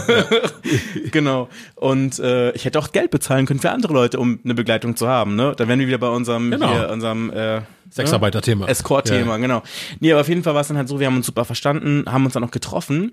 Witzigerweise, er ist dann wirklich die Woche drauf nach Berlin gekommen, weil er gesagt hat, weißt du was, ganz ehrlich, ich möchte nicht, dass, dass das Ganze, was wir hier gerade haben, weil es irgendwie viel Potenzial hat, einfach so verschwindet, so nach dem Motto, so dieses, du chattest mit irgendeinem heißen Typen irgendwo auf der Welt, unter Umständen schickst du das und das Foto und man sieht sich nie und dann war's das und dann fällt das auseinander.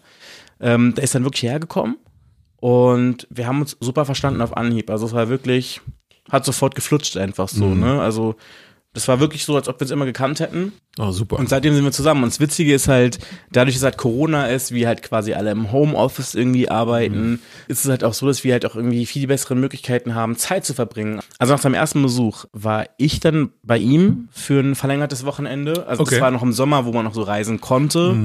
Dann äh, war es dann so, dass das dann ja so ein bisschen so umgeschlagen ist. Und dann ist er noch hierher gekommen und ist mehr oder weniger hier gestrandet und ist jetzt seit fünf Wochen bei mir zu Hause. Das heißt, wir sind hier wirklich auf kleinstem Raum die ganzen fünf Wochen so. Ich meine, du siehst, das ist wirklich nicht groß, ne? Ja. Aber läuft super. Also wir verstehen uns echt, echt gut. Wir streiten uns nicht, wir gehen uns nicht auf die Nerven. Also das sind schon mal super gute Voraussetzungen. Ja, so. das stimmt. Ja. Und ich denke, das hat halt echt wirklich so richtiges Potenzial auf jeden Fall. Bin da Cool. sehr positiv gestimmt. Jetzt bin ich halt wirklich wie so eine Hausfrau so oder so ein Hausdaddy. Guck mal, ohne Scheiß, ich hab, du hast es ja schon glaub ich, angesprochen so, ne? Ich habe hier ganz viele Pflanzen. Ne? Der Höhepunkt ist so, was koche ich heute? Also, ich meine, wenn man mich vor einem Jahr kennengelernt hätte, hätte man sich vielleicht gedacht, okay, der Typ ist möglicherweise Boyfriend-Material, aber er ist kein Hausmann. Ne? Ja. Aber guck mal, also so schnell geht's, so schnell geht's. Ich finde, in der ersten Phase der Beziehung ist es total typisch, dass man dieses Cocooning hat, äh, nur, nur uns against the world und, und es ist auch alles komplett fein. Ich denke, das ist total natürlich. Da ist nichts Schlechtes dabei. Uns gegen die Welt. Ja. So. Uns gegen die Welt. Und ähm, ich finde, so eine Phase ist auch ganz wichtig, um irgendwie eine Art Basis oder Fundament für eine Beziehung zu haben, die auch wirklich Tiefgang hat und wo man weiter drauf aufbauen kann. Und ich finde, wenn man zu früh versucht, das irgendwie gewaltsam zu öffnen und zu sagen, ha, okay, aber lass uns doch äh, wild und frei sein und irgendwie rumvögeln die ganze Zeit. Ich denke, nicht jeder oder nicht jede Beziehung ist dafür von Anfang an bereit. Aber ich meine, das Ding ist ja auch, nicht jede Beziehung ist dafür gemacht. Genau, und deswegen wollte ich äh, jetzt so, äh, darauf ansetzen, ist, dass ähm, Sex Positivity ist eine gute Sache in, in meinen Augen. Sex als was Schönes, als was Positives zu sehen, als etwas, was sehr angenehm ist für alle Beteiligten, als etwas, was wenig bis kein Bedrohungspotenzial hat, irgendwas zu zerstören. Äh, also auch keine Beziehung zu zerstören. Und ich denke, dass es auch viele Paare gibt, die für den Rest ihres Lebens einfach sehr glücklich und sehr erfüllt sind, wenn sie nur sie beide sein können. Aber ich denke, dass es auch eine extrem hohe Anzahl an Paaren gibt, die sich das alles nur einreden, weil eben der, der Druck aus der Gesellschaft da ist, dass das das perfekte Modell ist, dass alles andere abwegig ist, dass alles andere dazu führt, dass man eine seelenlose Schlampe ist. Ähm, und das ist falsch in meinen Augen. Ich Ja. finde, man kann, äh, man sollte Beziehungen, die, die, man sollte die Güte einer Beziehung nicht daran bemessen, wie lang man irgendwie zusammen ist, auf, auf Teufel komm raus, Ja. sondern wie tief eine Beziehung geht. Absolut. aber ich, wobei ich ja sagen muss, aber wie gesagt, man muss halt dazu auch immer sagen, grundsätzlich alle Beziehungen sind unterschiedlich. Einige Ja. Leute haben Potenzial für das, die anderen haben Potenzial für das. Und ähm, ich glaube, das Komische ist irgendwie bei mir, ich fühle mich so ein bisschen durch Corona, jetzt dadurch, dass man halt quasi nichts machen kann, dass die ganzen Auftritte nicht stattfinden, dass du zu Hause Ja. bist, dass du dich nicht, nicht großartig mit Leuten treffen kannst und auch angenommen, ich wäre jetzt irgendwie schlampig drauf, Mhm. ich könnte mich ja noch nicht mal mit Leuten treffen, ne? Ohne dass das jetzt irgendwie fragwürdig wäre. Ja. Und, oder ich jetzt ein schlechtes Gewissen haben müsste, ne? Einfach so der Gesamtverantwortung Ja, ja, ja. Menschen gegenüber. Das Ding ist irgendwie, dadurch fühlt es sich so ein bisschen an, als ob man so zwangsläufig erwachsen wird. Ne? Im Sinne von, du kannst nicht feiern gehen, du kannst nicht deiner jugendlichen Unvernunft nachkommen, in welche Richtung auch immer die geht, sondern du bist eigentlich äh, durch Corona quasi dazu gezwungen, zwangsläufig erwachsen zu werden, zu Hause zu sein, dich um deine Wohnung zu kümmern. Ich meine, alleine schon, wenn du guckst, so auf der Straße. Es ist jetzt noch so ein Monat hin bis Weihnachten. Ich habe das Gefühl hier bei mir in der Nachbarschaft, dass irgendwie alle Leute total heimelig werden. Ich glaube, du hast noch nie so viele Lichterkränze, Sterne oder sonst irgendwas an den Fenstern gesehen. Das ist ein Ja, bisschen wie ja, in meiner ja. Kindheit. Ich habe das Gefühl gehabt, ab 2000 hat das kaum noch stattgefunden. Dieses Jahr ist es ja inflationär einfach. Und du merkst irgendwie, dass da so ein Umdenken losgeht. Und ich glaube, durch dieses ruhiger werden, Besinnung, so, so sich so zu besinnen, habe ich das Gefühl, dass halt einfach Leute in sich gehen und vielleicht auch einfach Beziehungen anders werden. Und ich meine, ich habe auch schon eine offene Beziehung gehabt, was okay war. Aber irgendwie habe ich dieses Gefühl, diese geschlossene Beziehung, dass ich das gerade irgendwie besser für mich finde, just in diesem Moment. Also ich habe irgendwie das Gefühl, das passt gerade besser in mein Leben, als die Möglichkeit, großartig was anderes zu haben. Aber abgesehen davon, mit wem soll ich auch gerade was haben? Das stimmt. ähm, ich, ich weiß nicht, ob das möglich ist und ich weiß nicht, ob, ob das alles noch existiert, unsere Freundschaft und dein, dein, dein Podcast und alles. Aber ich hätte echt total Bock drauf, dass wir uns in drei Jahren oder sowas nochmal unterhalten und anknüpfen an das, was wir gerade eben so gesagt haben. Man weiß natürlich ja nicht, wie es aber weitergeht. So, ne? Natürlich, Aber natürlich. jetzt gerade just im Moment finde ich so, passt das für mich irgendwie, ne? Kann ich auch total gut nachvollziehen. Wie gesagt, die, die ersten zwei Jahre bei uns bei Will war auch absolut ähm, closed. Und natürlich haben wir ganz offen darüber geredet, dass wir einfach total juckig und geil sind und äh, was ich jeder halbwegs attraktive Typ auf der Straße irgendwie sofort äh, irgendwelche Gelüste auslöst. Ähm. Und natürlich das will ich auch gar nicht äh, tabuisieren, das Thema hier hatten wir auch äh, Rückfälle sozusagen. Das heißt, wir haben nicht miteinander gecheatet. Das heißt, wenn wir irgendwie mit jemandem rumgeknutscht haben oder besoffen waren und jemanden an die, an die Gurke gefasst haben, dass wir dann auch darüber geredet haben. Und äh, dass das kein Geheimnis blieb. Ja. Und wir hatten beide Slip-Ups. Und natürlich waren wir dann in dem Moment einfach traurig und auch, äh, wie soll ich sagen, enttäuscht gewissermaßen, dass wir es dann nicht geschafft hatten, in Anführungsstrichen. Aber ich denke, wenn man das einfach akzeptiert und sagt, hey, wir sind einfach ganz normale Menschen, dann kann man auch mit seiner Idee einfach weitergehen, ohne dass man jetzt absolute Dramafilm fährt und sagt, na dann ist es ja alles im Arsch. You know? ähm, Ja. ich denke, man sollte sich einfach selbst immer treu sein, egal in welcher Phase der Beziehung man sich befindet. Ich denke, was total hilfreich ist, ist im besten Falle viele beschissene Beziehungen zu haben, um zu wissen, was, was, was nicht so gut läuft. Ähm, Will und ich hatten das Glück, in Anführungsstrichen, dass wir beide viele beschissene Beziehungen davor hatten und einfach dadurch wussten, was wir wollen und was wir nicht wollen. Ich habe beispielsweise in einer sehr langen Beziehung davor gelebt, mit jemandem, mit dem ich Poli war. Das wollte ich gerade fragen, aber zack, als ob du es geahnt hättest. So, ne? Guck mal, da habe ich mir gerade hier vor Schreck äh, meinen ganzen Drink über die Hose geleert. Whisky in den Schritt gekippt. Wisch es auf. Nein, aber auf jeden Fall. Und weg ist die Monogamie. Genau, so schnell kann es gehen. So, ne? Prost. Darauf, dann erzähl. Also, du warst in einer, Poly in einer polyamorösen Beziehung, aber die war scheiße. Nein, äh, nicht scheiße, aber sie war nicht das, was ich wollte. Ähm, ich bin dieser Beziehung sehr, sehr dankbar im, im Nachhinein. Es war alles äh, hochdramatisch immer und mit ganz vielen Problemen behaftet und ähm, Dreier-, Vierer-Konstellationen können durchaus funktionieren, aber brauchen enorm viel Kommunikation und enorm viel. Ist es für dich nicht komisch? Ich meine, ich weiß, dass du schon Dreier und was weiß ich, was Ja. du für Konstellation hattest mit Will, also mit deinem Partner. Ist es für dich nicht komisch zu sehen? Ich weiß jetzt nicht genau, wer jetzt welchen Part bei euch einnimmt, aber ist es jetzt nicht komisch irgendwie zu sehen, wie Will gerade einem anderen Typen hier ein oder keine Ahnung was? Ähm, Zum Beispiel, das wäre eine Sache, auf sowas hätte ich keinen Bock. Also, so- also wie gesagt, ich, ich kann mir vorstellen, je nachdem, mit wem ich zusammen bin, eine offene Beziehung zu haben. Gerade nicht, aber im Allgemeinen könnte ich mir das schon vorstellen. Aber das ist eine Sache, die würde ich nicht sehen wollen. warum? Kein Bock. Warum? Nee, ich weiß nicht. Also ich glaube, das wäre einfach eine Sache, ich kann das gar nicht in Worte fassen. Das ist nur ein Gefühl und du weißt ja, Gefühle kann man nicht immer so gut beschreiben. Aber das wäre ein Gefühl, wo ich glaube, das müsste ich nicht sehen. Ich finde es okay. Ich finde es okay. Also ich, wenn ich eine offene Beziehung wäre, fände ich es okay, wenn die andere Person was mit anderen Leuten macht. Aber ich möchte keine Details wissen und ich, und ich möchte es nicht sehen. A, glaube ich, dass man sich in so ein hypothetisches Szenario extrem reinsteigern kann. Ich möchte das nicht sehen. Wie wäre das für mich, wenn ich meinen eigenen Partner sehen würde, wie mit jemand anderen vögelt und sowas? Weil man dann, oder ich- also ich beziehe es einfach mal auf mich, weil ich dann die Tendenz einfach habe, ähm, wirklich vollkommen zu theorisieren und in total verrückte Szenarien abzudriften, wo, man einfach in total lange Gedankenzyklen verfällt, die zu gar nichts führen. Ähm, deswegen habe ich für mich die Entscheidung einfach vor, vor einigen Jahren schon getroffen, wenn ich irgendwelche problematischen Szenarien habe, am besten das zu konfrontieren und das auch wirklich zu erleben. Jetzt Dann- machst du nach dem Motto, na, ich, ich, ich möchte es eigentlich nicht sehen, aber ich gucke trotzdem mal hin. So. Ja, weil, weil ich dann einfach weiß, okay, das ist dann wirklich die, die, die richtige Erfahrung. So fühlt sich das ein. Aha. Anstatt wirklich in meinem Kopf irgendeine Fantasie zu haben die ganze Zeit. In meinem Beispiel, und äh, ich, ich hoffe, das klingt jetzt einfach nicht zu, zu hippie-mäßig, äh, wenn ich meinen Partner sehe, wie er mit jemand anderem vögelt oder einfach Spaß hat, dann ist es, dann triggert das in mir kein Gefühl von Eifersucht oder Neid oder Missgunst. Oder ich habe auch nicht das Gefühl, oh, ähm, die Liebe, die er jetzt für mich empfindet, fließt jetzt in diese andere Person rein. Äh, Es ist ganz viel Freude da, wo ich merke, wow, der hat gerade eine total gute Zeit. Und der hat eine noch bessere Zeit, weil ich dabei bin und ich das gut heiße und ich das vermutlich sogar noch geil finde, wie, wie schön das einfach aussieht. Weil ich finde ja, ich finde ja wohl in dem Moment nicht hässlich oder sowas. Ich finde ihn ja weiterhin extrem attraktiv und schön. Ich glaube ja nicht, dass du Will hässlich findest, sondern die Person, die über Will hängt. Ich glaube, Oder, das ist na das gut, aber, Problem. na gut, da muss man halt im Vorfeld dafür sorgen, dass der, der, der andere kein, kein, äh, keine Ahnung, keine Gesichtsfünf ist. Äh? Nee, aber kann ja sein. Nee, ich meine, ich glaube, mir wäre es wirklich so, unabhängig wie die Person aussieht, ist es einfach so ein Ding, wo ich einfach denke, das muss ich nicht sehen, das will ich nicht sehen. Und ich glaube, ich möchte auch, ich kann dir nicht erzählen, warum, und ich klinge bestimmt super verklemmt, aber ich hätte auch keinen Bock, dass mein Partner mir dabei zuguckt. Also, wo ich einfach denke, so, mh, ich Ja. weiß nicht, wenn, wenn ich jetzt irgendwie emotionally nicht so involved wäre, klar, warum nicht, wenn es jetzt irgendein Fuckboy oder so wäre, why not? Aber wenn es jetzt irgendwie mein Partner ist, der meine Eltern kennt, mit dem ich mir irgendwie hier das und das vorstelle, so total kitschig, ich weiß nicht, das würde, glaube ich, zu sehr clashen irgendwie.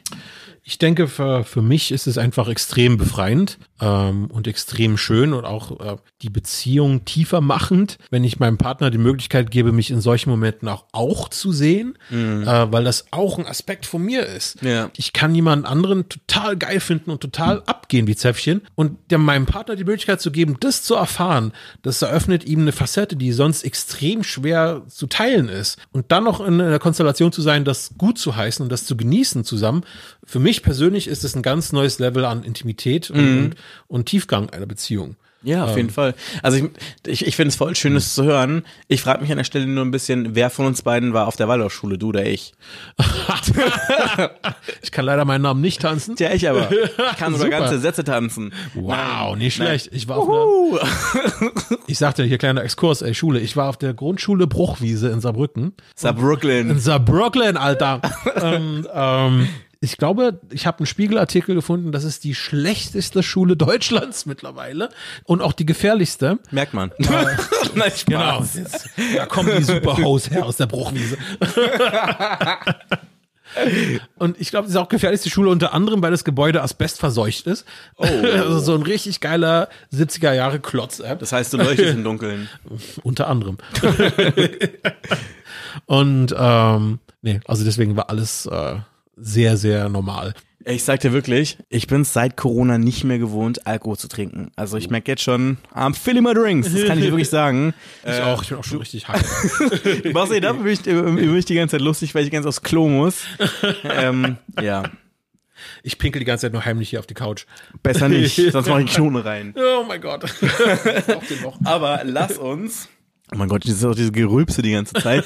Lass uns über deine polyamoröse Beziehung sprechen, weil Yes. hast du ja gerade schon, du hast es ja schon angedeutet und ich weiß noch, als wir nackt schwimmen waren, war das eine Sache, über die wir uns so ein bisschen unterhalten haben. Das stimmt. Ähm, den Typen, den ich äh, mit, mit meiner Poly-Beziehung, den habe ich ja ganz krass angegraben, äh, weil ich ja eben auch jung und, und, und jung und geil war. Und in seinem berühmten Gerömir-Profil stand XXL unter Schwanzlänge. Und dachte ich so, geil, das, muss- das muss ich sehen. Und er hat mich einfach mal eiskalt ignoriert die ganze Zeit. Und das hat noch umso mehr, hier kommen wir wieder zurück zur Sexarbeitergeschichte, meinen meinen Jagddrang irgendwie aktiviert. Äh. Echt, findest du es echt gut, so zurückgewiesen zu werden? nicht gut. In mancher Hinsicht bin ich halt extrem, wie soll ich sagen, kompetitiv.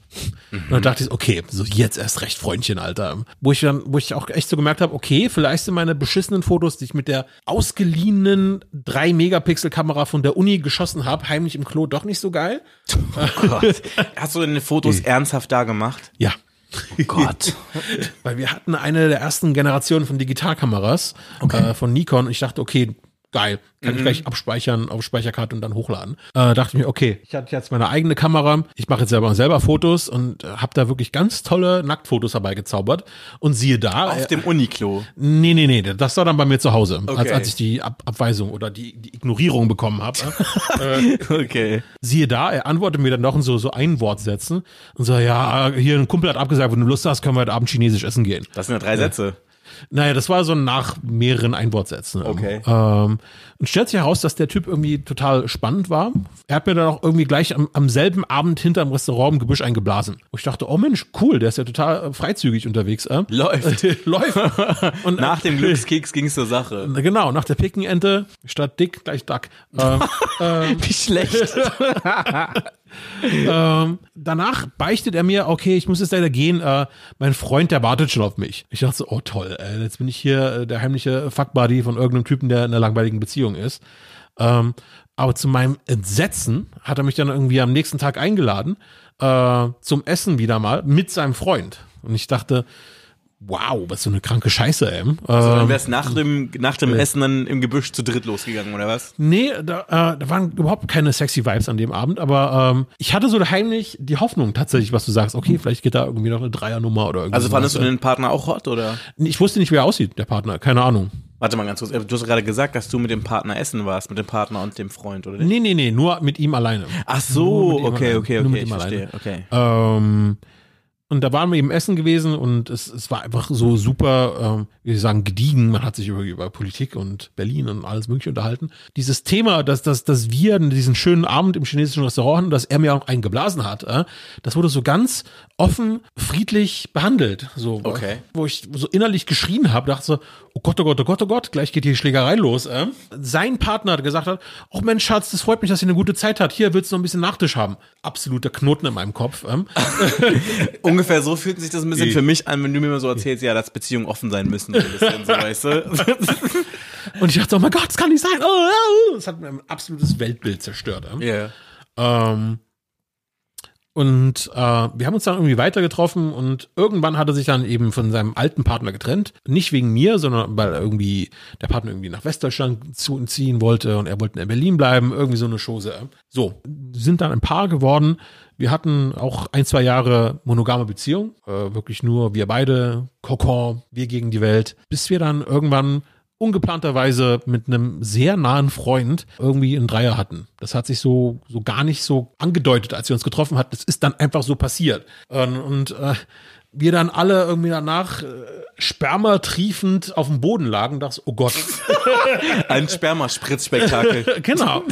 Die Spermaspritzspiele. Ähm, und wir uns gewundert haben, oh wow, was ist hier so gerade passiert?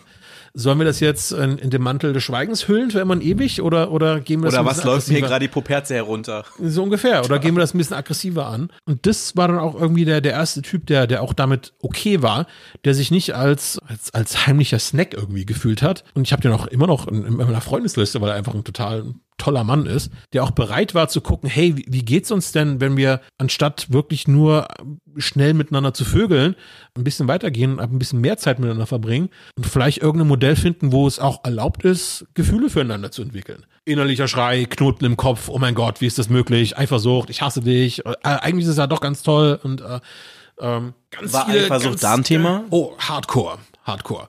Der Typ war extrem heiß, also wirklich ähm, hatte Mhm. Waren viele. das alles Bären? Das waren alles Bären. Also der hat auch ganz viele Aspekte, die, die ich total heiß fand und an mir auch vermisst hatte. Der hatte eine total schöne Körperbehaarung. Der hatte wunderschöne, tiefblaue Augen. hatte einen wunderschönen, perfekten Bart und sowas, wo ich dachte, Alter, du bist ganz schön geil. Du bist vielleicht ein bisschen zu geil, weißt du? Unverschämt. Also ähm, ganz viele Aspekte, die, die er hatte, die, wo ich drauf total fixiert war, weil ich das immer an mir vermisst hatte. Man ist ja immer auf andere Aspekte total fokussiert, die man selbst nicht hat. Und ähm, in dieser Konstellation zu spüren, hey, es ist okay, diese Aspekte zu sehen bei jemand anderen und auch toll zu finden, aber auch A, zu realisieren, hey, ähm, play with what you got. Das, wo du irgendwie auf die Welt gekommen bist, das ist, das ist deine, das ist dein Set. Damit musst du irgendwie klarkommen. Ja?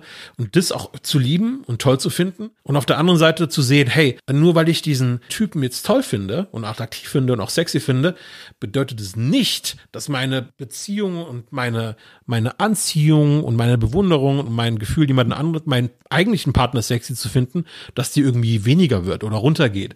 Das kann beides parallel existieren und das kann sich beides synergetisch befruchten. Aber wir sind jetzt hier gerade bei, okay, du bist nicht eifersüchtig, aber wie war das denn emotional? War das emotional wirklich so, dass du in beide verliebt warst? Ja, Und die anderen beiden haben sich auch Das war, das war, das war wirklich ein geiles, ähm, glückliches Dreieck an, der, an der Stelle. Und da gab es jetzt nicht irgendwie, einer war mehr, einer war weniger? Nee. Oder Und das war, das einer war auch ein Ebene? sehr glücklicher Einstieg. Natürlich waren äh, mein, mein ursprünglicher alter Partner und ich uns mehr vertraut, weil wir einfach schon zwei Jahre zusammen waren und der Typ war neu. Aber dadurch, dass er halt diese extreme Offenheit an den Tag gelegt hat, war das für uns total einfach, sich zu verbinden zu so einem Throuple und auch Gefühle zu erlauben. Das hat dann, würde ich sagen, in der Konstellation knapp anderthalb Jahre gehalten, bis es irgendwie eine, eine Phase erreicht hat, wo es sehr offiziell wurde, wo auch viele Leute wussten, hey, das ist ein Throuple und so weiter. Und auch der berühmte Moment kam, wo man das irgendwie den Eltern irgendwie verklickern musste. Ja, wie reagieren die auf sowas? und die haben halt extrem scheiße reagiert. Ja. Ähm, haben die gesagt? ähm, also die hatten schon ein Problem damit, dass ihr Sohn schwul war an an erster Stelle und dann auch noch mit zwei dicken Bären aus Berlin zusammen ist. Ähm, Gleich zwei Schwuppen auf einmal. Ähm, und das war für die unerträglicher Gedanke. Und das hat dem Burschen total viele Gewissensbisse und total viele Probleme geschaffen.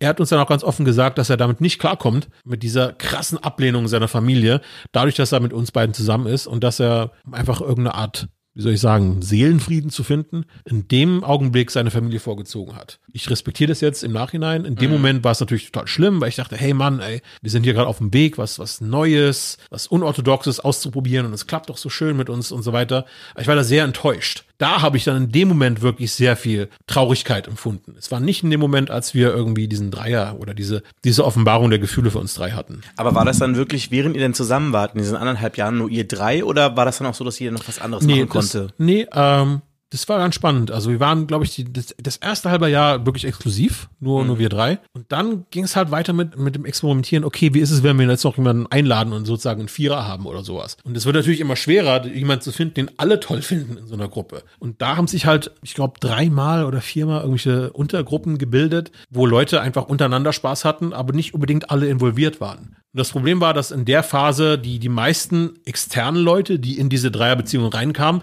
überhaupt nicht damit klarkamen. Für die war irgendwie Poly totales ESO-Hippie-Konstrukt. Äh. Es war halt spannender Sex immer, aber keiner, der sich dafür irgendwie geöffnet hätte oder da irgendwie Bereitschaft hätte zu sagen, okay, lass uns das mal weiter erforschen. Ich meine, ich muss es mal ganz kurz sagen, ich weiß, das ist eine möglicherweise sehr infantile Frage, aber ich meine, guck mal, hey, Weihnachten steht vor der Tür, ich habe meinen Adventskalender hier hängen.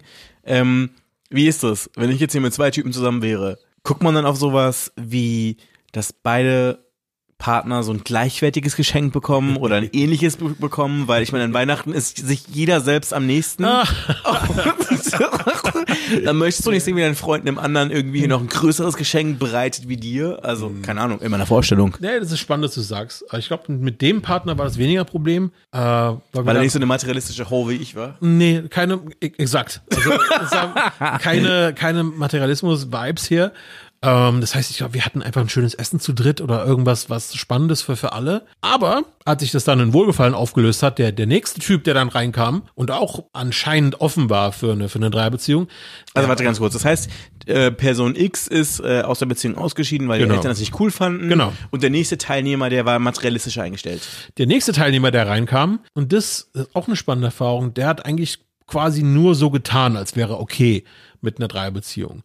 Im Nachhinein hat sich herausgestellt, dass er einfach nur auf mich stand und meinen anderen Partner einfach so ertragen hat oder mitgenommen hat, einfach nur, weil er wusste, okay, wenn ich den ertrage, dann, dann kann ich an die Nudel von dem anderen, weißt du?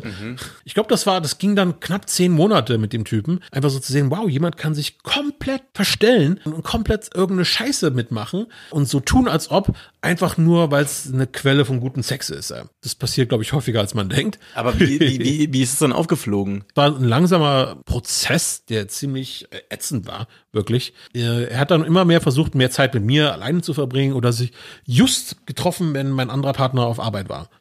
Oh, was für ein Zufall. Hm, da Ja. müssen wir wohl alleine vögeln. Ach, mein Gott. Oder jetzt kommt eben die materialistische Ho wieder ins Spiel, äh, mir wesentlich krassere Geschenke gegeben hat als meinen anderen Partner. Er hat mir, glaube ich, eine der zweiten oder ersten Generation von iPods geschenkt. Und mein Partner, der hat eine Schachtel Ferrero bekommen. Wow, dann merkt man aber echt, dass das ein krasses Gefälle ist. Ja. So, ne? Aber auf der anderen Seite, ich meine, iPods sind teuer. Ich meine, Ja. dann kannst du froh sein, dass du überhaupt ein Rocher bekommen hast. Ne? Also, Ja. ich, ich wäre gerne Mäuschen gewesen. Das muss ja an dem Abend geknallt haben, oder? Ähm, nee, das war einfach nur, wir hatten ein sehr, ein sehr erwachsenes Gespräch. Das war einfach sehr traurig und sehr tränenreich, wirklich. Ähm, es war dann wirklich ein sehr, ähm, wie soll ich sagen, liebevoller Abschied. Also, Karl-Uwe, das hat mich sehr getroffen. Genau, wirklich, absolut. Und dann wirklich so zu sagen, hey, okay, schade, Mann, dass es so lange gedauert hat, bis du mit der Wahrheit rausrückst. Ich fühle mich ja so ein bisschen verarscht, weil ich halt wirklich echte Gefühle geteilt habe.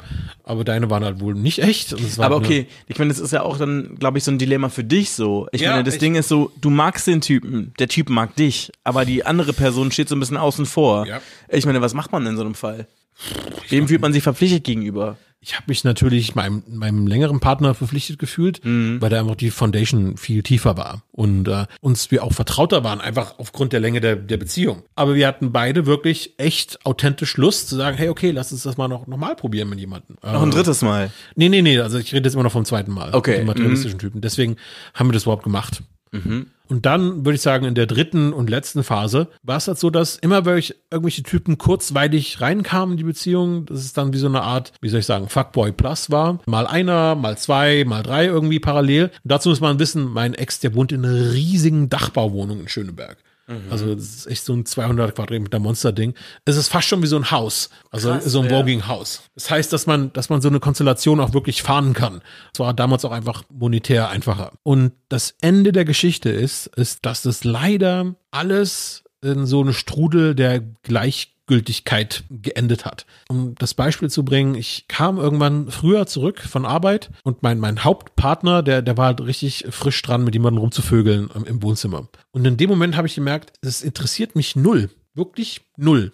Das war genauso, als wäre da irgendwie vom selben Grad der Aufmerksamkeit, als wäre irgendwie eine Fliege, die durchs Zimmer fliegt, so ungefähr. Da war keine emotionale Reaktion, da war kein Oh oder kein Ups, Entschuldigung für die Störung oder sowas, wirklich absolut null. Und da habe ich gemerkt, so krass, ähm, das, was anfänglich so in, in überschwappender Liebe begonnen hat, ist jetzt in absoluter Gleichgültigkeit geendet. Und da habe ich gemerkt, wir sind so eine Gesellschaft, die sich unterstützt finanziell mit Miete und Unterhalt und hast du nicht gesehen, äh, aber so eine wirkliche bis zum bitteren Ende äh, Commitment ist hier nicht mehr zu spüren. Auch die Leidenschaft hat dann vermutlich auch gefehlt, so ein bisschen, oder? Ja, und weil wir, weil wir einfach so krass fokussiert waren nach außen, äh, nur noch andere Typen irgendwie reinzubringen, anstatt uns um uns selbst zu kümmern. Auch. Ich, die Balance hat einfach gefehlt. Es, Ja. war, es war nur nach außen die ganze Wie viele Zeit. Jahre war das dann? Es war acht Jahre. Okay, krass. Ja. Ich meine, weil ich kenne es halt so ein bisschen so, ich meine, klar, Äh, ich war auch mal jung und äh, ein bisschen, äh, wie soll ich sagen, äh, bitchy am Start. äh, dass ich auch zum Beispiel ähm, Dreier mit Leuten innerhalb einer Beziehung hatte. Also nicht meine Beziehung, sondern ich war dann quasi so die externe Fachkraft, die dann quasi mal so vorbeigekommen ist. Und da habe ich aber ganz schnell gemerkt, dass es ganz oft auch irgendwie so war bei denen, dass ich das Gefühl hatte, dass ich da plötzlich so mit Händen so in die Beziehung reingerissen wurde. Weil so. du der Missing Link warst. Genau, so Ja, nach dem ja. Motto, die wollten in den Urlaub fahren mit mir, die wollten dann, dass ich die ganze Zeit vorbeikomme. Beide haben mir den ganzen Tag geschrieben, wo ich gedacht habe, so, Alter, seid ihr in einer Beziehung oder bin ich jetzt mit euch in einer Beziehung? Was ist los? Ne? Was ich ein bisschen komisch fand, wo ich dachte, so, ich fühle mich zu sehr involviert in was hier gerade passiert, wo das dann auch dann wirklich so war, dass sie dann auch wirklich total sauer auf mich waren, als ich mal abgesagt habe. Okay. Relativ spontan, was ich bis heute nicht so ganz nachvollziehen kann, weil ich meine, ich würde Hm. es ja verstehen, wenn ich jetzt eins zu eins auf einem Date mit jemandem wäre und sagen würde so, hey, weißt du, ich habe jetzt, wie nenne ich die Person, Karl-Uwe, Karl-Uwe, ich habe jetzt mal für dich so richtig schön gekocht und du sagst dann 20 Minuten vorher ab und ich habe mich vorbereitet und aufgehübscht und gekocht und was weiß ich was, du kommst nicht, ne? Ja. Also wie gesagt, die haben ja noch nicht mal gekocht, sondern es ging ja wirklich nur so um Sex oder sowas, ne? Und die waren dann todesbeleidigt deswegen, wo ich denke so, Alter, ich hätte wirklich was anderes zu tun. Es hatte auch einen Grund, dass ich nicht vorbeigekommen bin, aber mein Ja, Gott, ja. es sollte jetzt auch nicht irgendwie so sein, dass eure Beziehung oder euer Abend darauf ausgerichtet ist, dass ich jetzt da sein muss. Ich meine, ihr könnt euch ja auch selber beschäftigen, so. Also ich meine, das war so wie, wie mit anderen Menschen. Es passiert manchmal irgendwas, es kommt einem was dazwischen, man sagt ab, meine Freunde würden jetzt auch nicht so reagieren.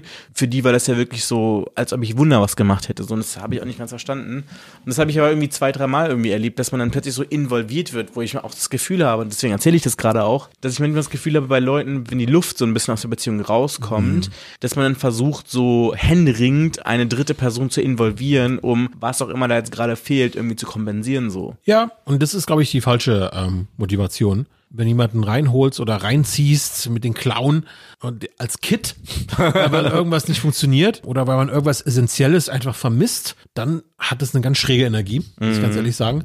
Aber wenn man es etwas betrachtet, was den Kern der Beziehung bereichert, als, keine Ahnung, als Schokostreusel oder als äh, The cherry äh, on top. The Cherry on Top als Extraspaß, dann ist es, glaube ich, eine bessere ähm, Grundvoraussetzung als, als versuchen, so ganz verzweifelt irgendwas zu finden, was man selbst nicht mehr hat in Aber der okay, Beziehung. ganz kurz, dein Fazit, was wäre polyamoröse Beziehung? Wenn jetzt dein aktueller Ja. Partner auf die Idee kommen würde, so, hey, Alex, wie schaut's aus? Lass uns jemanden dritten dauerhaft involvieren, was würdest du sagen?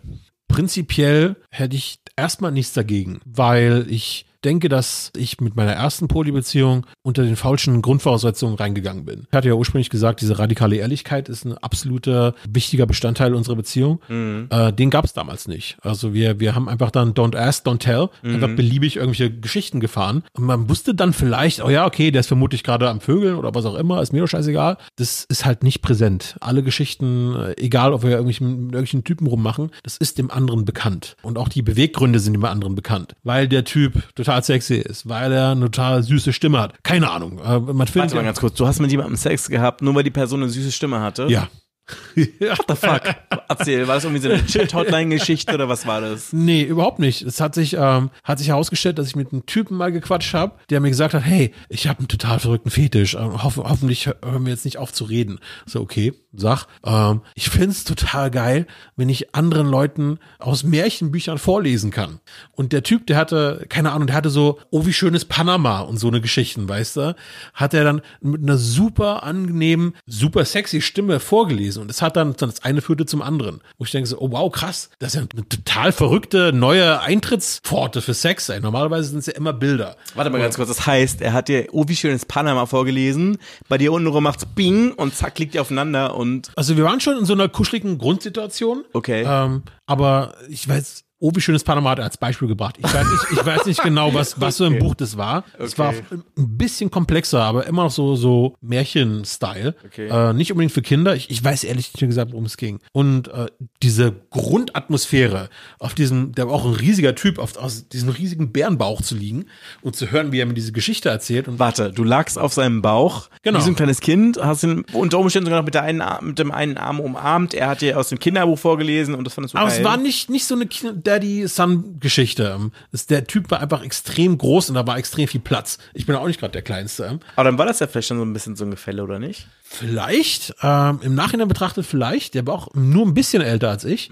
Aber das war eine ganz spannende Geschichte, wo man so gemerkt hat, okay, so ein sexy Vibe aus so einer Vorlesenummer zu, zu machen, ist schon, ist schon geil. Das ist bestimmt so Kuschelsex dann gewesen, oder? ähm, anfänglich ja, aber dann nicht mehr. Okay, okay, okay. Es gibt ja diesen einen Film mit Kate Winslet, die Vorleserin. oh, spannend, wusste ich gar nicht, okay. Musst du mal gucken. Cool, ja, auf alle Fälle. Also da geht's so im weitesten Sinne auch darum, schlagt mich, wenn ich mich jetzt gerade vertue. Ich habe den Film zwar nie gesehen, aber ich habe Ausschnitte daraus gesehen, da gab's auch so ähnliche Szenen, nur dass es halt keine Bären waren. Und dass sie garantiert nicht aus Oh, wie schönes Panama vorgelesen haben.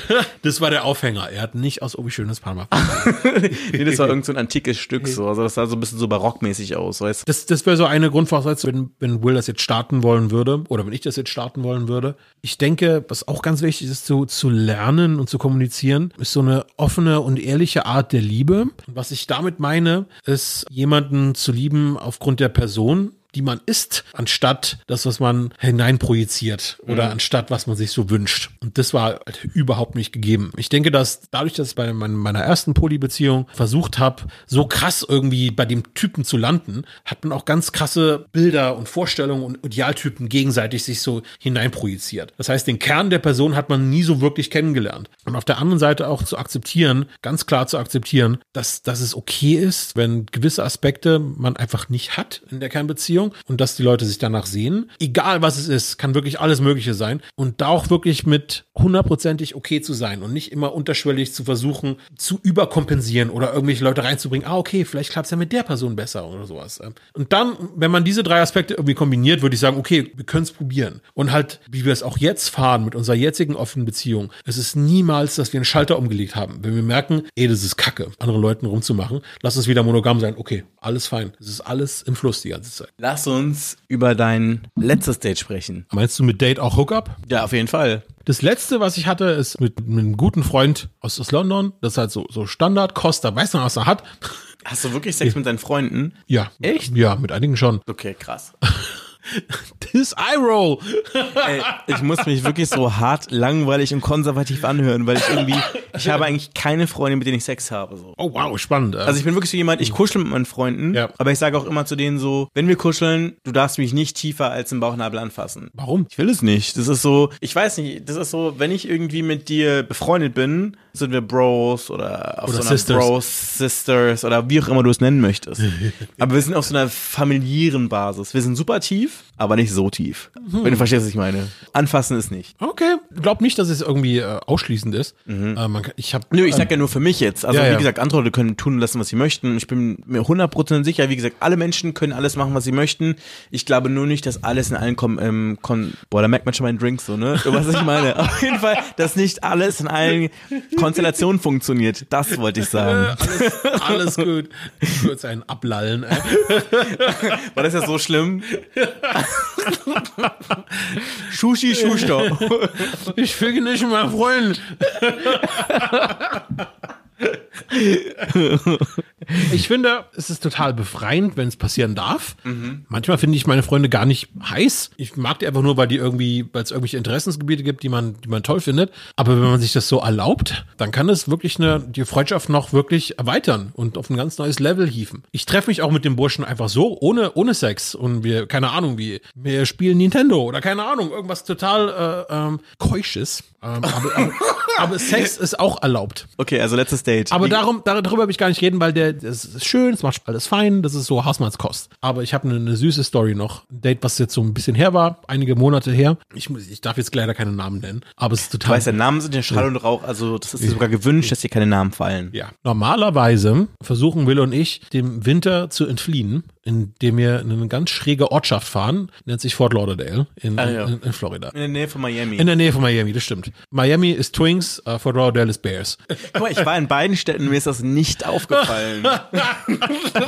Es gibt da kulturell sehr wenig, was man tun kann, außer irgendwie im Pool zu hängen und Cocktails zu trinken. Ja, diesem, also im Grunde haben die diese riesengroßen Marmeladengläser, aus denen man da saufen kann. Genau. So. Das war Und- meine Erinnerung daran. und saufen und rauchen und irgendwie Lobster fressen. Ja. Super für eine ganz ganz entspannende Wintersaison. Und natürlich hat da irgendwie jeder ein Haus mit einem fetten Pool. Und ich kann mich eines Abends erinnern, da waren wir halt auf irgendeiner von diesen tausend Poolpartys, haben da eine schöne Zeit gehabt, haben da ähm, zusammen gegrillt, gegessen, einfach im Pool gehangen. Es war dann auch schon ein bisschen später, ich glaube, es war dann halb acht oder halb neun. Und wir sind dann gegangen und ich sind dann zurück, wollten zurück in unser Airbnb und es ein, ein Nachzügler kam. Und es stellt sich heraus, dass es ein ganz berühmter Bärenpornostar ist. Und ich habe dann nur gemerkt, wie Will zur, zur Salzsäule erstarrt ist, weil dieser Typ, den hat er mich schon ewig voll gelabert, wie geil er den findet. Und es ist sein Internet-Crush. Und er hat sich da schon 10 Millionen Mal drauf einen runtergeholt auf den Typen und seine Filme und so weiter. Und jetzt steht der wahrhaftig vor uns. Und man muss dazu sagen, Will ist normalerweise der, der Extrovertierte von uns beiden. Also Will, der geht echt aufs Klo und danach kommt er zurück und ist mit allen Leuten in der Kloschlange in der WhatsApp-Gruppe, weißt du?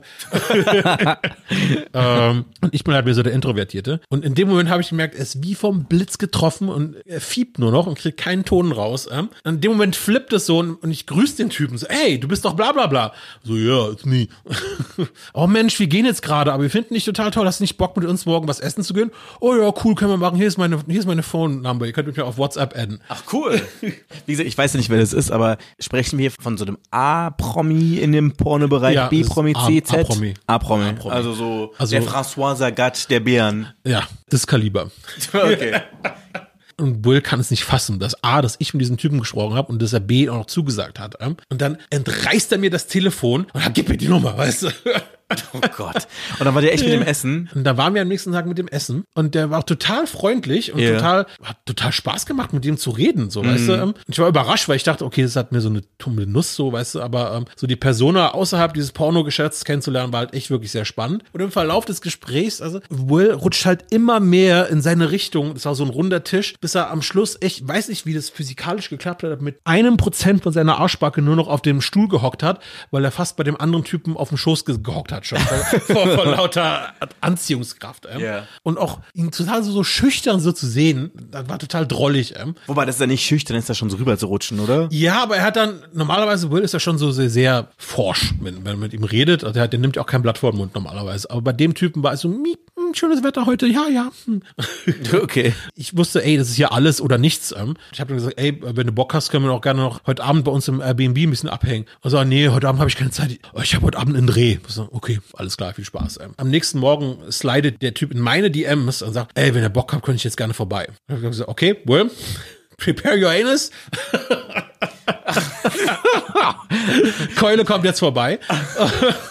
Der konnte es dann auch nicht fassen. Und er kam dann tatsächlich in einer halben Stunde oder so vorbei. Und wir hatten da, ohne zu reden, den unfassbar krassesten Pornosex ever. Ich dachte wirklich, wow, hier ist irgendwie eine versteckte Kamera oder irgendwie sowas. Ähm. Und dann haben wir irgendwie noch danach irgendwie gekuschelt mit dem Typen noch und fast den ganzen Tag mit dem verbracht im Bett. Ähm. Das war echt so ein krasses Beispiel für mich sozusagen, ey, wenn du irgendwas willst, dann gib die Nachricht raus ins Universum und quatsch die Leute einfach an. Ey. Also das war für mich total wahnsinnig, weil ich kannte den Typen auch von Filmen und dachte so, wow, mit dem Sex zu haben ist bestimmt geil. Und es war dann auch super geil gewesen. Und auch dem einfach so zu begegnen auf offener Straße, Wahnsinn. Ey. Abgefahren. Du musst mir gleich auf jeden Fall noch erzählen, wer das ist. Ich will es unbedingt wissen.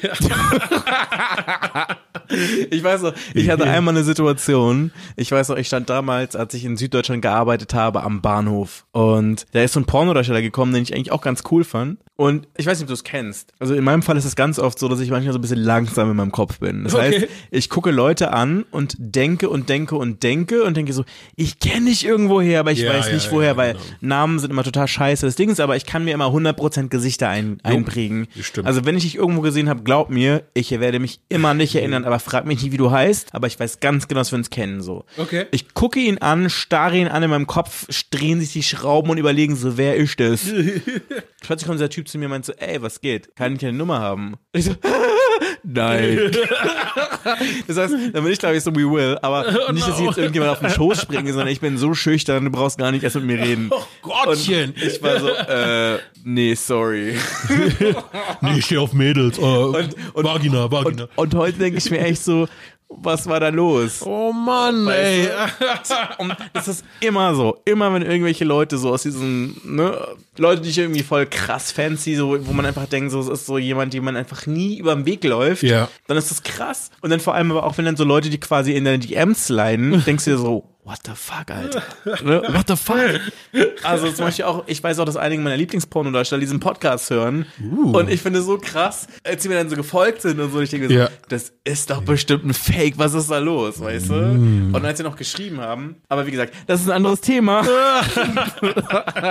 Für den Spezialpodcast. Ganz genau. Wenn dann mal eine Auswertung kommt, so, ne? Geil. Alex, das war es schon. Es war wirklich ein sehr, sehr schöner Abend mit dir. Ich merke jetzt schon meine Drinks. Äh, ich bin's nicht mehr gewohnt. Wie Nee, viele ich Drinks hatten wir? Drei. Und ich spüre jetzt schon, ich könnte hier halb auf äh, allen Vieren rauskriechen.